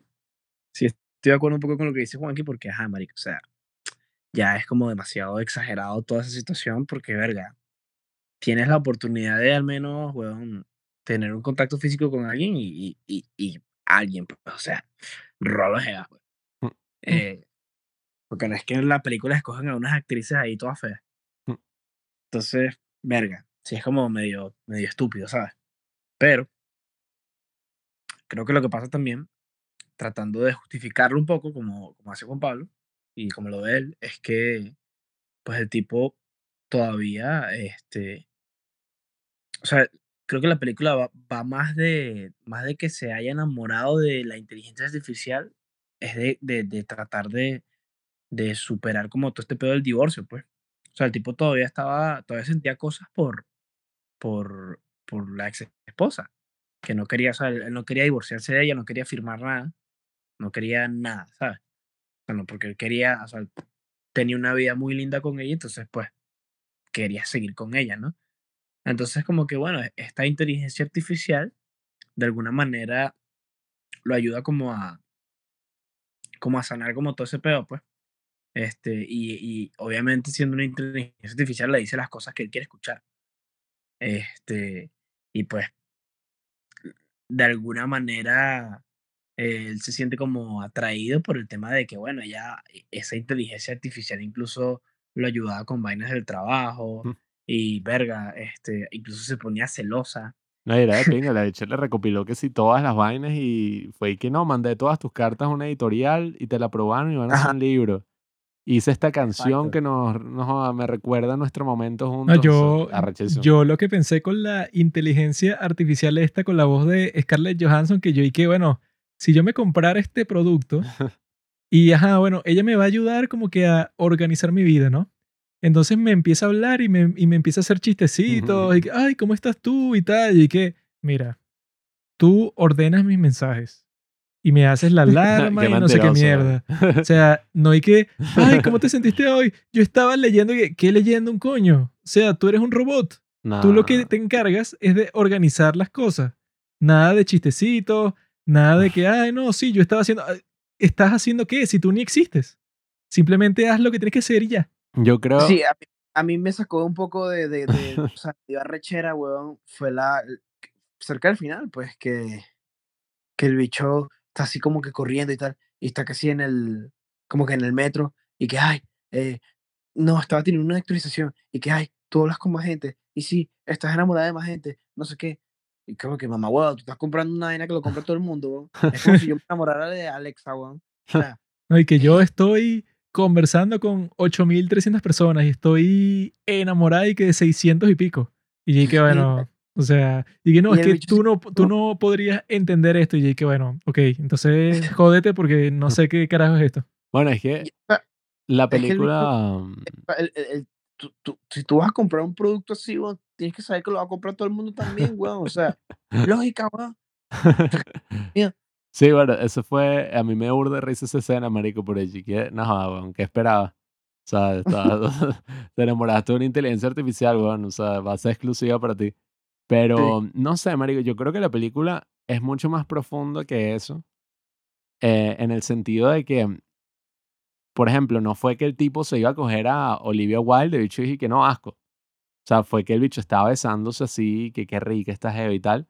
Y la jeva y que no, mira, pero ya me tienes que decir cuándo va a ser nuestra próxima cita, Bueno, y porque lo, yo quiero que lo- estemos juntos, una vaina así. y lo que haría cualquier hombre en esas situaciones es decir, sí, sí, bueno, cuando tú quieras. Nah, nah. Mañana, Es no sé. más O sea, allá, más tú allá, dices cualquier cosa porque tú, o sea, si eso llegara a pasar, no es y que el gran Nah. obstáculo y que cuándo va a ser nuestra próxima cita y que coño, deberé ver mi agenda para ver si, o sea, yo digo, más allá de esa interpretación, coño, si tú eres un carajo así, pues de ya cuarenta y pico años, qué sé yo, qué edad tenía Joaquín Phoenix ahí. Cuarenta y pico de años, cuarenta y pico no o tenía, tendrá treinta y pico. No sé, o sea, pero si ya eres un carajo mayor, pues que tenía burda de experiencia y vaina, y eso ya no es como que, sí, sí, eh, tengo que tener sexo, juro, porque esta jeva tal, o sea, coño, es entendible, pues, y, y yo creo que la película es muy profunda por el sentido de que, marico, muchísima gente tiene relaciones así con lo que sea, weón. O sea, tú, por ejemplo, te estás hablando con una china, yo estoy hablando con esta jeva, pero hay gente, marico, que tiene relaciones con lo que sea porque... Bueno, es que ese es todo el Eh. punto, pues, o sea, si tú fueras Joaquin Phoenix, ¿verdad? Y Olivia Wilde fuera en una cita contigo, tú no tendrías ninguna relación por teléfono, coño. Ese, Nah. ese es todo el punto, pues, o sea, Nah, nah. casi nadie en este mundo tiene la situación que tiene este tipo. Por eso es que cuando lo ves a Te través de estos ojos, eh, y que bueno, yo lo que pensé en esta nueva vez que la vi fue que eso en realidad, esa inteligencia artificial sería un peligro para la sociedad, pues. Porque eso, verdad. pues, tienes como que a esta entidad que te habla, pero no te habla, eso a él lo convence como de 10 vainas distintas. O sea, no es que, y que mira, haz, haz tal cosa, sino que es y que no, pero si mejor hago esta otra cosa porque yo estuve analizando tu tono de voz, entonces yo creo que sería mejor para ti si te concentraras en esto. Y el tipo le hace caso. Entonces yo lo que pensaba es que, bueno, si eso existiera, entonces cual- cualquier, o sea, el que creó esa vaina, el que creó el algoritmo que controla esta inteligencia artificial podría convencerte a ti de lo que sea. Porque no es que estás conversando con una persona que no sé, que es de un partido político que te trata de convencer, sino que es una persona que tú piensas que está que sí adaptada a ti. Entonces, si esa inteligencia artificial te comienza a decir un montón de cosas raras, así que, no, pero yo creo que deberías votar por este tipo. O sea, tú te convences porque tú dices que, bueno, a este tipo lo convencieron de hacer un montón de cosas de eso, pues de hacer un libro con sus propias cartas. Él no tenía que si la iniciativa para hacer casi nada, pero la, inte- la inteligencia artificial lo convence a él de un montón de cosas. Entonces yo estaba ahí que, bueno, si alguien en realidad hubiera inventado eso, te trataría de convencer de un montón de vainas y no sé, que si te, te ponen publicidad, weón. Sí, o sea, yo estoy de acuerdo con lo que ustedes dicen. No es que me pare... no es que yo, no sé, marico, lloro así que me siento 100% identificado, pero mm, no sé, yo creo que es algo que mm, uno puede empatizar, pues. Y, y coño, marico, la película, o sea, cinematográficamente, arrechísima. Spike Jonze es tremendo Sí. director y ese concepto es un concepto que fácilmente podría ser tratado de manera superficial, o sea, que podría ser que sí, bueno, un tipo así, un hikomori, un tipo así que está que sí metido Hikikomori, amigo. hikikomori, que es estos bichos de Japón que están que sí encerrados y no tienen contacto Eso social con nadie. hubiera sido más interesante porque No sé, no. este tipo, incluso la inteligencia artificial le dice que no, tú eres muy egoísta porque yo contraté a esta tipa porque era algo que yo quería, pero ni siquiera lo más mínimo que yo quiero tú lo puedes cumplir. O sea, que el tipo no podía ni llevarse bien con la misma inteligencia Mm. artificial porque la tipa le dijo y que, ok, sonará un poco raro para ti. O sea, eso pues es algo bastante raro, o sea, es súper extraño que esta tipa que no, ella quiere participar en la relación y no está cobrando nada. Y ella va a actuar como si fuera yo, o sea, ella va a tener como que mi voz en su cabeza y va a tratar de actuar las cosas que yo estoy diciendo, o sea, que sí es súper extraño. Entonces, ella le dice a y que, ok, es súper extraño, pero yo no tengo cuerpo, así que colabora conmigo. Y el tipo ni siquiera puede hacer eso. Y entonces la tipa se lo recrimina y que, mira, no quiero hablar más contigo con un tiempo, por un tiempo, porque yo te pedí algo bastante simple, o sea, tú no tenías que hacer nada y no quisiste. Pues entonces el tipo llega a un punto que sí es un poco frustrante porque es que, bueno, tú ni siquiera puedes mantener satisfecha a la, maldita computadora que te compraste, weón. Entonces yo ya No, al final, yo ya está ahí que no, este tipo, eso pues, le falla a todas las mujeres con las que está, weón. Igual, coño, sí, es verdad. Y, y no sé, yo creo que también a veces pasa eso en las películas, marico. Si uno se pone a juzgar los personajes, weón. Qué huevón, porque hizo esto, qué idiota. O sea, yo creo que eso sí es realista, marico, y hay gente en la vida real que, que ha hecho cosas así. Me parece valioso, pues. Y, y como digo, marico, yo creo que cualquier otro director utilizando este concepto hubiera hecho una vaina que si toda vulgar y que se enamoró de la computadora, güey, y que toda la sociedad lo ve como un idiota, de hecho que si se hace la paja todo el tiempo. Yo haría una mejor película con esta premisa. No, a mí esta me parece una súper intimista, marico, la música rechísima también, que la hace Arcade Fire, que es esta banda ahí de maricones, pero bueno, está buena. Y, coño, es burda de icónica, pues, o sea, esa, marico, Joaquín Phoenix como protagonista, el hecho de que Scarlett Johansson haya hecho la voz es arrechísimo, o sea, es una película que incluso si salió en el 2013 no se siente como una película del 2013, o sea, se siente como una película que fácilmente podría salir ahorita, en la actualidad, y eso que ya va a cumplir 10 años de que salió. Sería buena si fuera mejor que Hitch. Y Hitch claramente es mucho mejor. No, pero es Por difícil eso es ser mejor que Hitch. que podemos pasar a conversar sobre Hitch, que bueno, es la mejor película de las tres. y es la película que yo escogí, obviamente.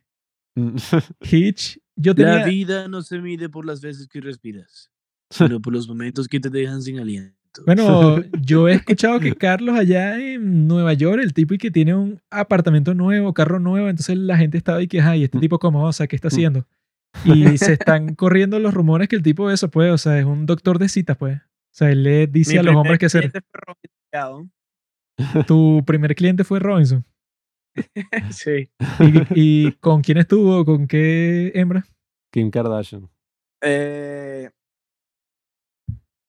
con unas hembras ahí, pero, o sea. Estuvo con primer Trump, weón. cliente, más no mi primer eh, cliente satisfecho. Ah, cool. Ah, bueno, claro, es que hay que tener un poco de práctica antes de claro, Hitch, pues. en esa vaina de Pete Davidson y Kim Kardashian habrá pasado una mierda así. Aunque bueno, a las jevas les gustan así como medio drogadictos, pero yo no entiendo esas mierdas. Se siente un Pero poco es- así. Ay, que ese carajo ha estado con un poco de jevas que, o sea, Yo no sé. He dicho, es un especialista en la seducción. De Ese pana. tipo, bueno, con Ariana Grande, weón, y con la otra tipa, la que Kate, es Be- la Kate Beckinsale. Kate. Beckinsale, que es que sí, la, la cuarentona más sucia de todo el mundo. Marico, Y la- estuvo con la- él, weón. Estuvo con la de la de la serie esta que se sube famosa de Bridgerton, la protagonista. Ah, Marico, sí, sí, que también es una sucia. Marico. y que esa es una princesa. Ah, sí, también una asociación. Una preciosa. No, esa sí, o sea, ese tipo debe haber contratado a un tipo como Hitch. O sea, Hitchens. que le dijera así, que mira, esto es lo que tienes que hacer.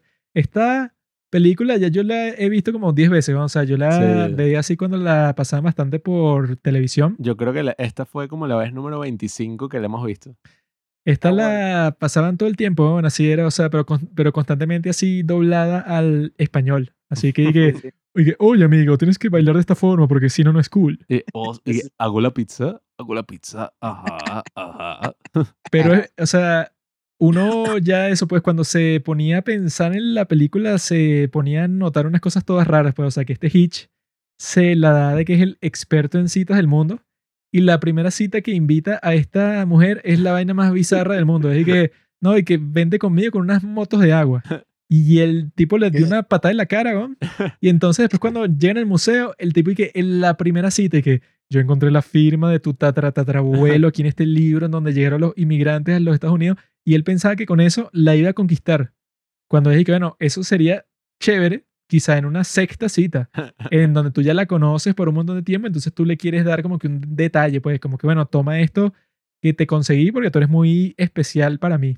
Pero en la primera cita, si tú le investigaste a ella y a toda su familia, pareces un maldito enfermo, y bueno, tú investigaste todo su, su trasfondo familiar para darle este detalle en la primera cita cuando ni siquiera ella, eso pues, no le pediste la cita ni en persona, pues, y que le mandaste unos walkie-talkie.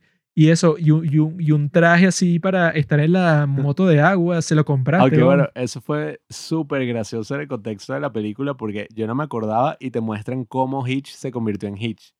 Ah, y es sí. y que, no, el carajo era un nerd así, el bicho más nerd de la historia. Le partió en el corazón. En la universidad y se enamoró de esta gea que le partió el corazón. Entonces sí Le es montó burda. Le montó cachos así y el bicho como que, marico, le siguió montando cachos con el tipo enfrente, viéndolo y todo. Y que, ay, por eso es que eres así, vaina. Entonces, marico, es súper gracioso porque mm, es como vemos al final casi de la película que el bicho se enamora y no sabe ni qué coño decirle a la jeva, se vuelve un culo. Y que, ah, no, ya va, eh, dame un segundo, dame un segundo, te voy a pensar qué decir.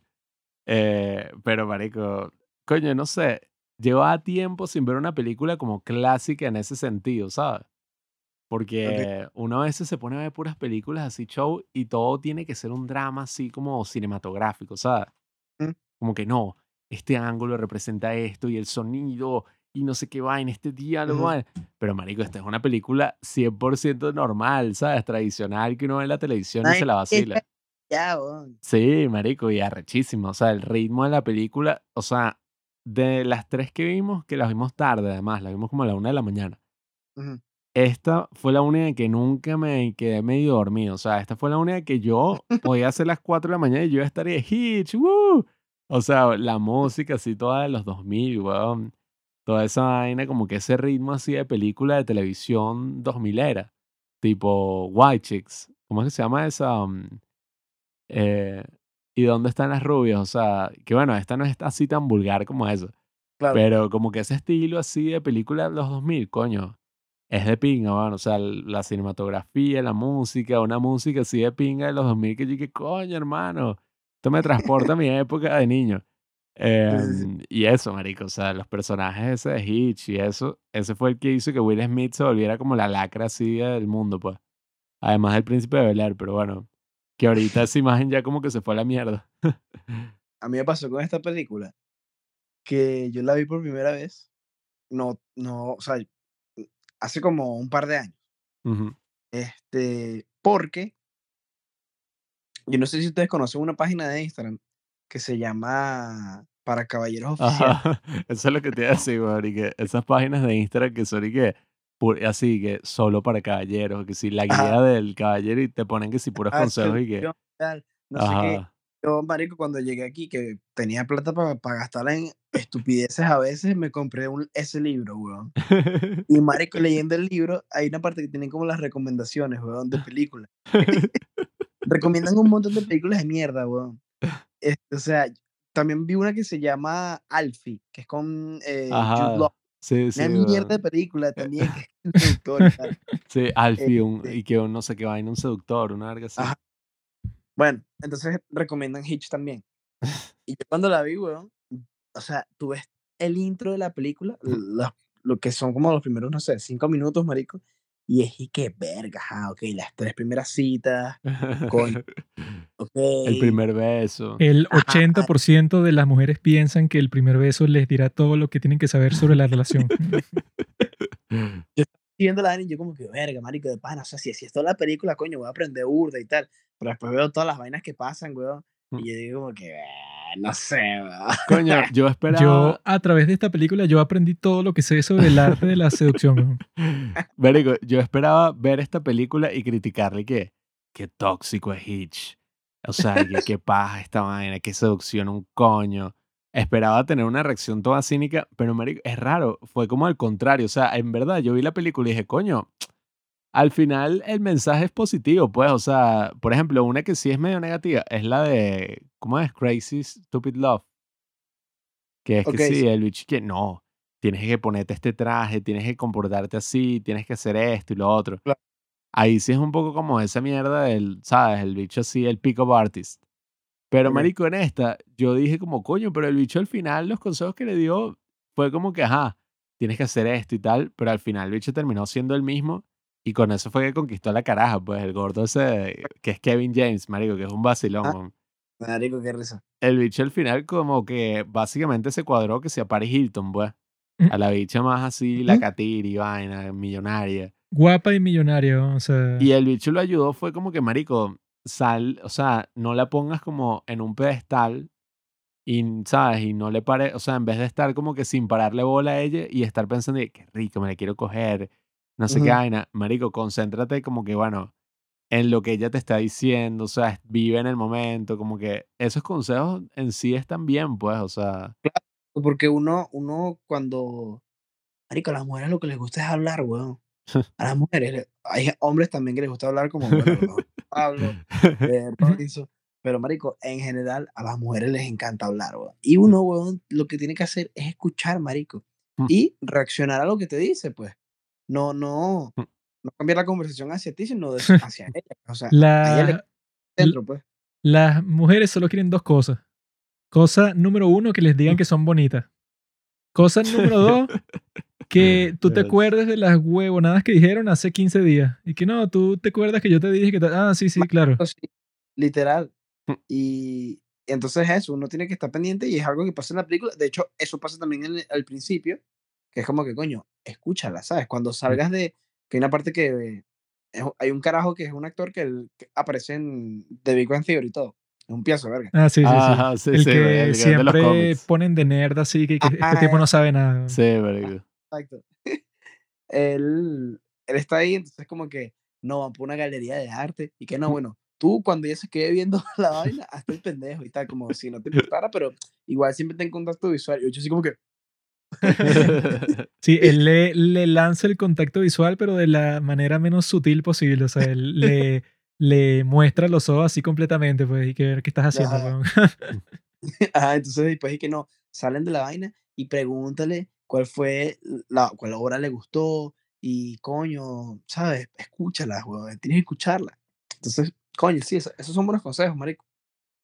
Sí, es que, bueno, es que les dice a ellos todo el tiempo y que, ajá, tú estás pensando en un montón de cosas, pero ella no está dentro de tu cabeza, weón. Ella está pensando sus propias cuestiones y tú estás de que, ahora lo que voy a decir puede que ella tenga una reacción. O sea, estás como que tratando de hacer todo un plan raro ahí, Mm. cuando en realidad si dejas que la situación fluya, es que ella se va a sentir que, bueno, si estoy en una conversación con alguien y no estoy conversando con alguien que ya tiene todo un plan así en la mente, que me va a decir un montón de cosas que sí para seducirme y tal, sino que en realidad sí está presente, o sea, está aquí conmigo.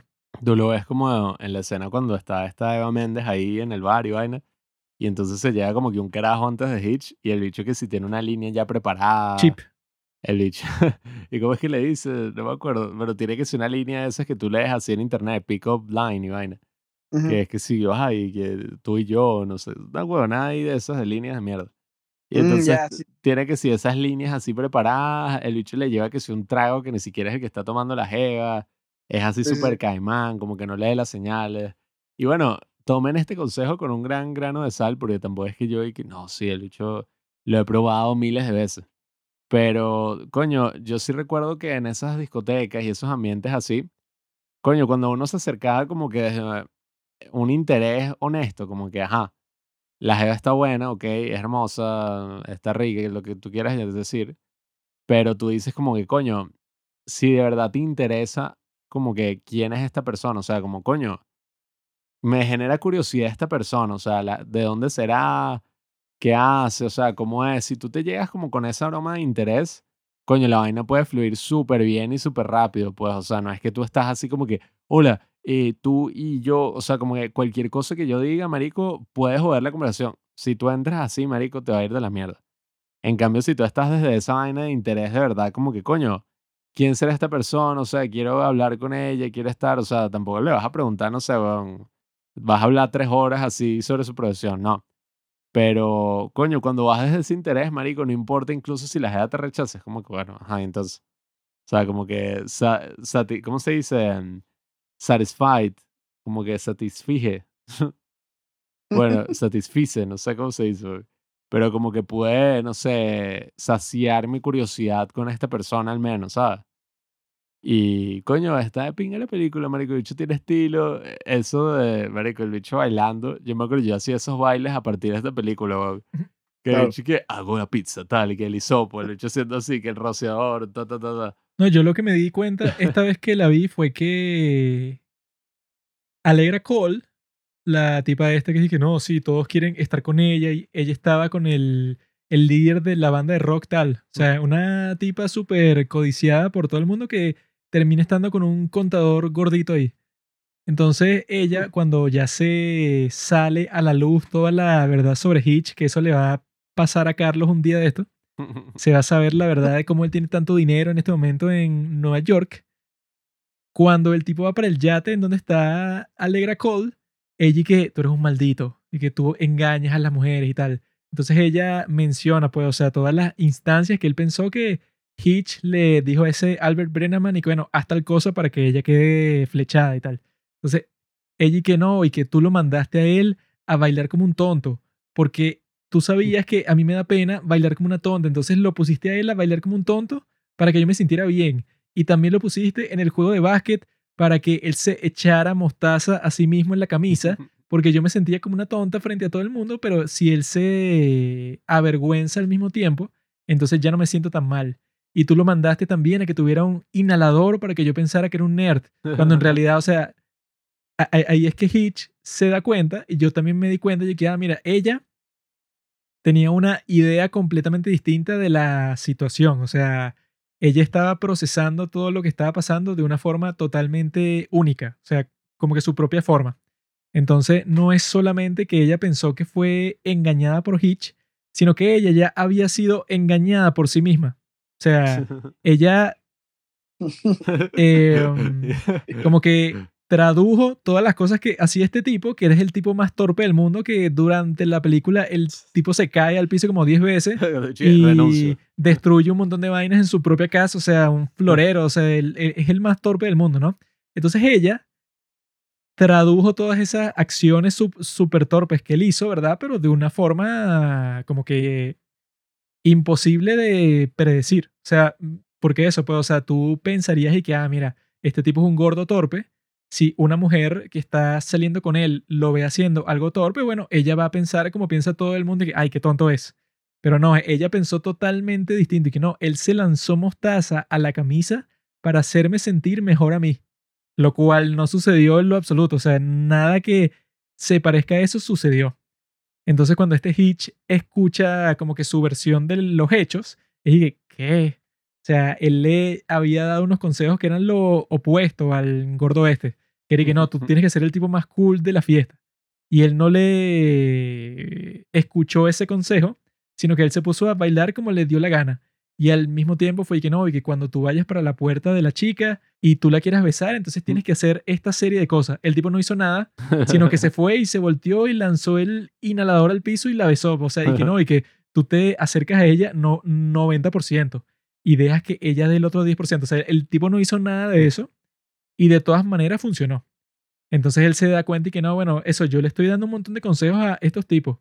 Pero él se dio cuenta y bueno, yo en realidad no sé lo que pasa en la cita, pues, o sea, porque ellos tendrán los consejos que yo les di, pero eso, como tú dijiste, cuando le dice al tipo ese que sale en The, Bi- en Big Bang Theory que no, mira, mantén el contacto visual, y el tipo lo hace, pero de su propia manera, sí, pero todo incómodo. Y de todas maneras funciona. Entonces él com- como que les da unos principios generales de qué es lo que tienen que hacer, pero al fin y al cabo si los tipos no se ponen las pilas, pues, o sea, si no actúan de una forma en donde ellos sí como que se involucran totalmente en el momento en donde están, entonces no funciona, pues, o sea, que no es un acto de magia, sino que al final son ellos los que tienen que dar ese último paso. Claro. Risa, Eh. y ella se engañó a ella misma. Y así mismo. Sí, o sea, ella interpretó la situación de la manera que nadie hubiera interpretado y que sí, el gordo torpe se lanzó mostaza a propósito en la camisa, porque él presintió que tú te sentías mal y ¿qué? no, y bueno, no sé si Carlos, ajá, ¿qué ibas a decir? Sí, bueno, que, que con todo este tema de, de la seducción y todas estas vainas de cuadrarse jevas y Yo eso. soy experto en eso, si quieres saber algo, yo, yo te respondo. ¿no? Nunca busquen consejos de seducción en Reddit. Ya si están en Reddit buscando consejos de seducción, ya perdieron, pues ya. Ya, No van a seducir a ya nadie. no van a conseguir a ninguna mujer. ¿no? Ajá, bueno, eh, hay una cosa creo que, que es tan básica que a veces uno omite y que pues la película te lo demuestra, ¿no? Que, que en verdad debe de ser así. Que es eso, weón, que es ser uno mismo, marico, porque porque cuando, cuando uno como que cuando uno en verdad se pone como a planear tanto las vainas y, y a ver qué va a decir o qué, qué va a hacer, no sé qué, o sea, las vainas no terminan saliendo. En cambio, si, si pues haces algo tan sencillo como ser tú mismo, weón, y, y- y que se sienta todo lo que tú haces genuino, pues o- obviamente hay probabilidades de que pues no estés con la chica Y y, si yo mismo soy un pedazo de mierda. No si yo fuera yo mismo, en cualquiera de las citas que he tenido, la cita dura como cinco minutos. se van corriendo. ¡Qué rica estás! Y ya la tipa se fue para el carajo. ¡Qué mierda! Demasiado buena, oh, te quiero meter el huevo. Uy, qué sucia, mami. Uh. Bueno, es que, bueno, ese es el peo que dice mucha gente, pero obviamente tiene sentido porque es que, bueno, ponte que tú estás haciendo un personaje de un tipo todo cool y vaina.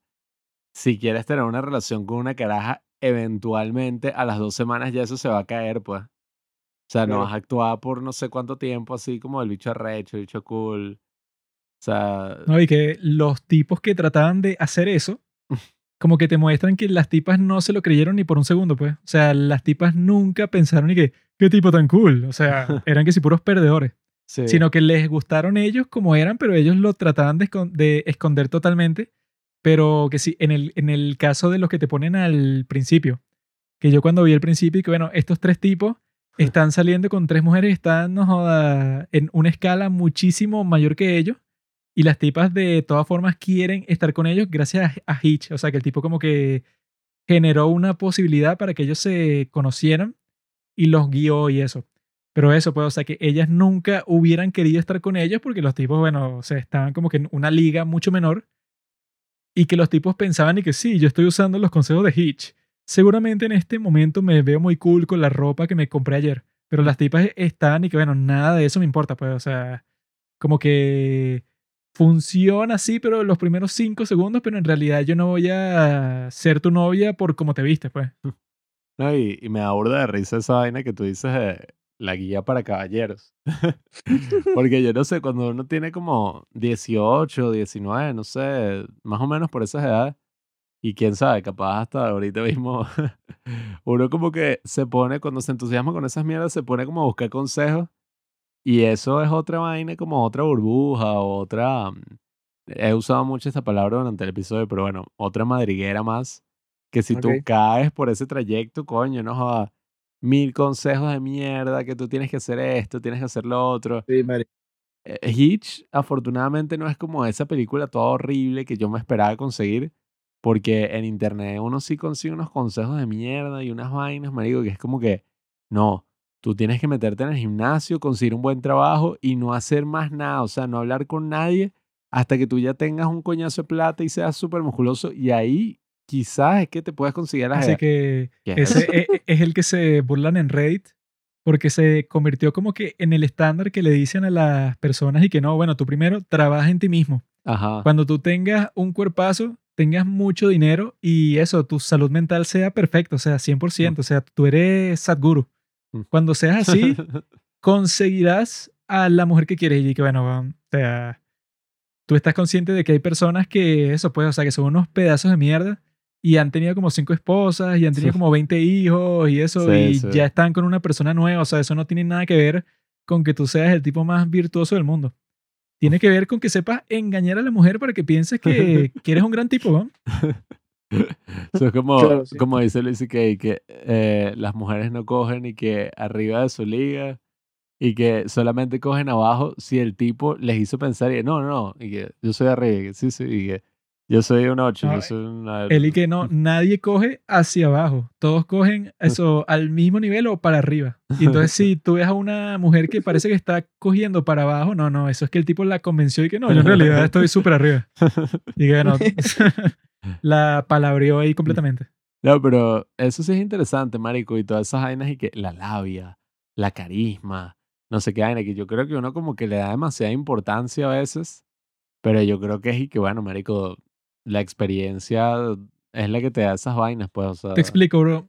La seducción, para que lo entiendas tú, que bueno, que eres un poco lento, ¿Qué es? la seducción es como la pesca.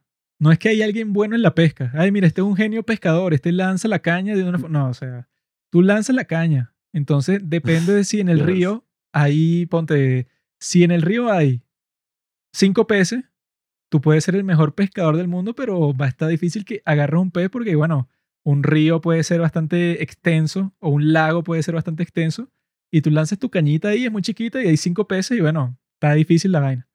Ahora, si tú eres el mismo pescador, nadie es bueno en la pesca, o sea, eso es lanza la caña y ya. Si tú eres el mismo pescador y en el lago hay, no joda, bueno, hay 100 mil peces, algún pez morderá el anzuelo, ¿no? alguno, y Claro. tú, y, y tú verás si te lo comes, o sea, Se dice Juan que se vuelve un 8 con todas las truchas y ah, ahí tú verás, o sea, eso de pescar siempre es igual. Tú lanzaste el anzuelo y tú ves quién, quién muerde. Bueno, en esta película también se habla de algo que no esperaba que mostraran, que es el carajo este como que se quiere coger a la jeva y ya. Y anda como que con ese show y vaina, que es como el malo, pues, como que el bicho se quiere coger a la jeva y Hitch como que le hace una llave y le mete un coñazo. Porque el Mm. bicho estaba como que, vamos a resolver esto, y le hace un cheque, una verga así. Y con todo es así. Coño, eso es interesante porque muchos de esos carajos que son como pick-up artists y vainas así, uno se da cuenta que hacen eso es por ego y ya, weón. Esos bichos, se- te aseguro que ni siquiera disfrutan tener sexo. Mm. O sea, esos bichos harán toda esa mierda como para decir que, mira, me cogí esta jeva. ¿Quién disfruta tener sexo? Bueno, Eso es un Ajá. trabajo que tienes que hacer para tener hijos. ¿Qué es? Eso no lo disfruta nadie.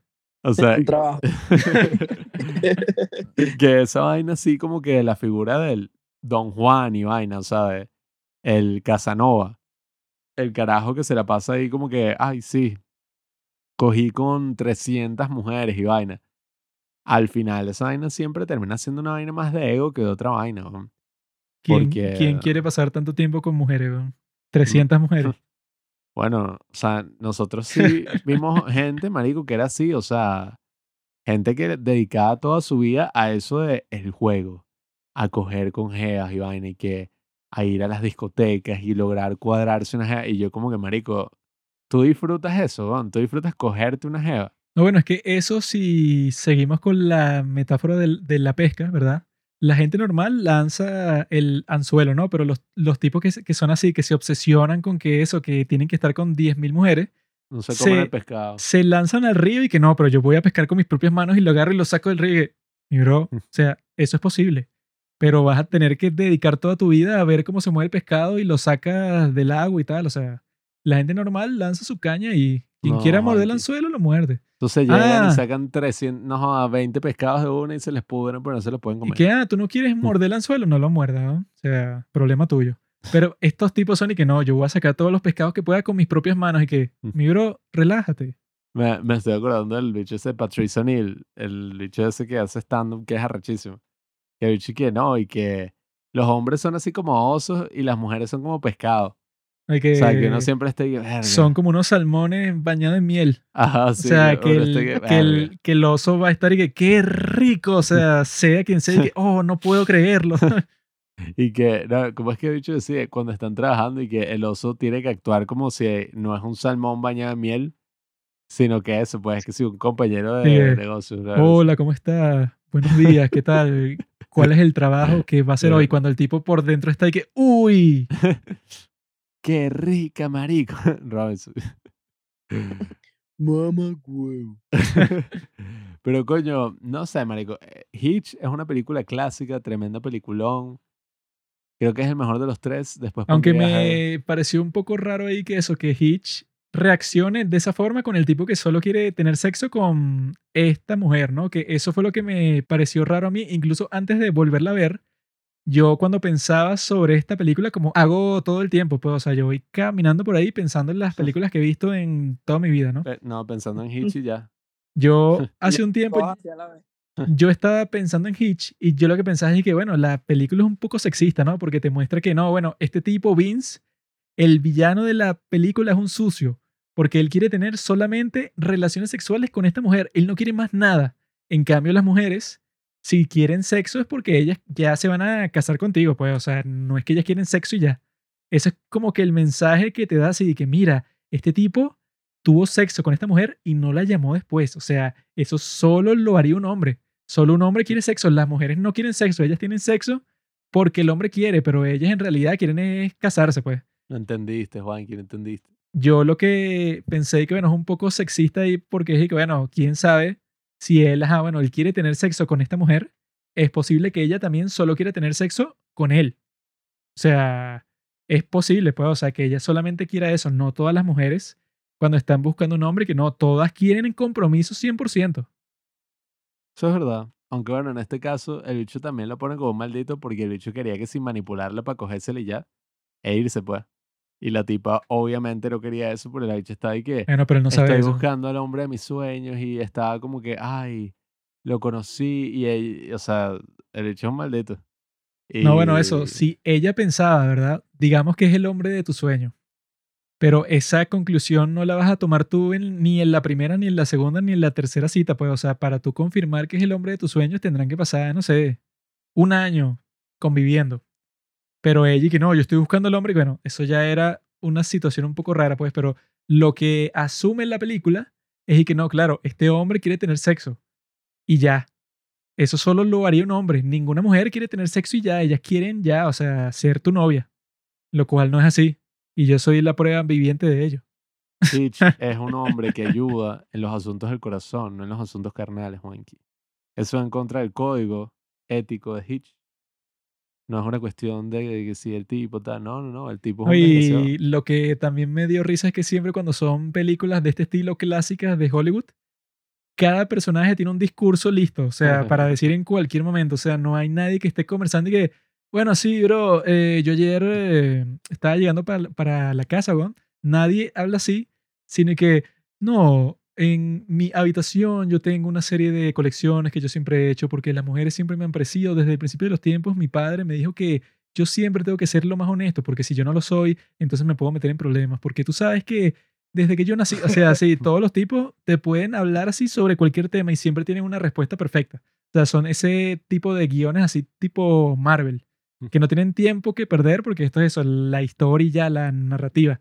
Entonces nunca hay que, eh, bueno, sí, o sea, nadie como que medio duda, nadie habla así de una forma natural, sino que todo eso, pues, este, este Hitch, cualquier cosa que dice y que eso, pues, y que, no, bueno, brinda, o sea, eso, pues, vamos a brindar con champaña.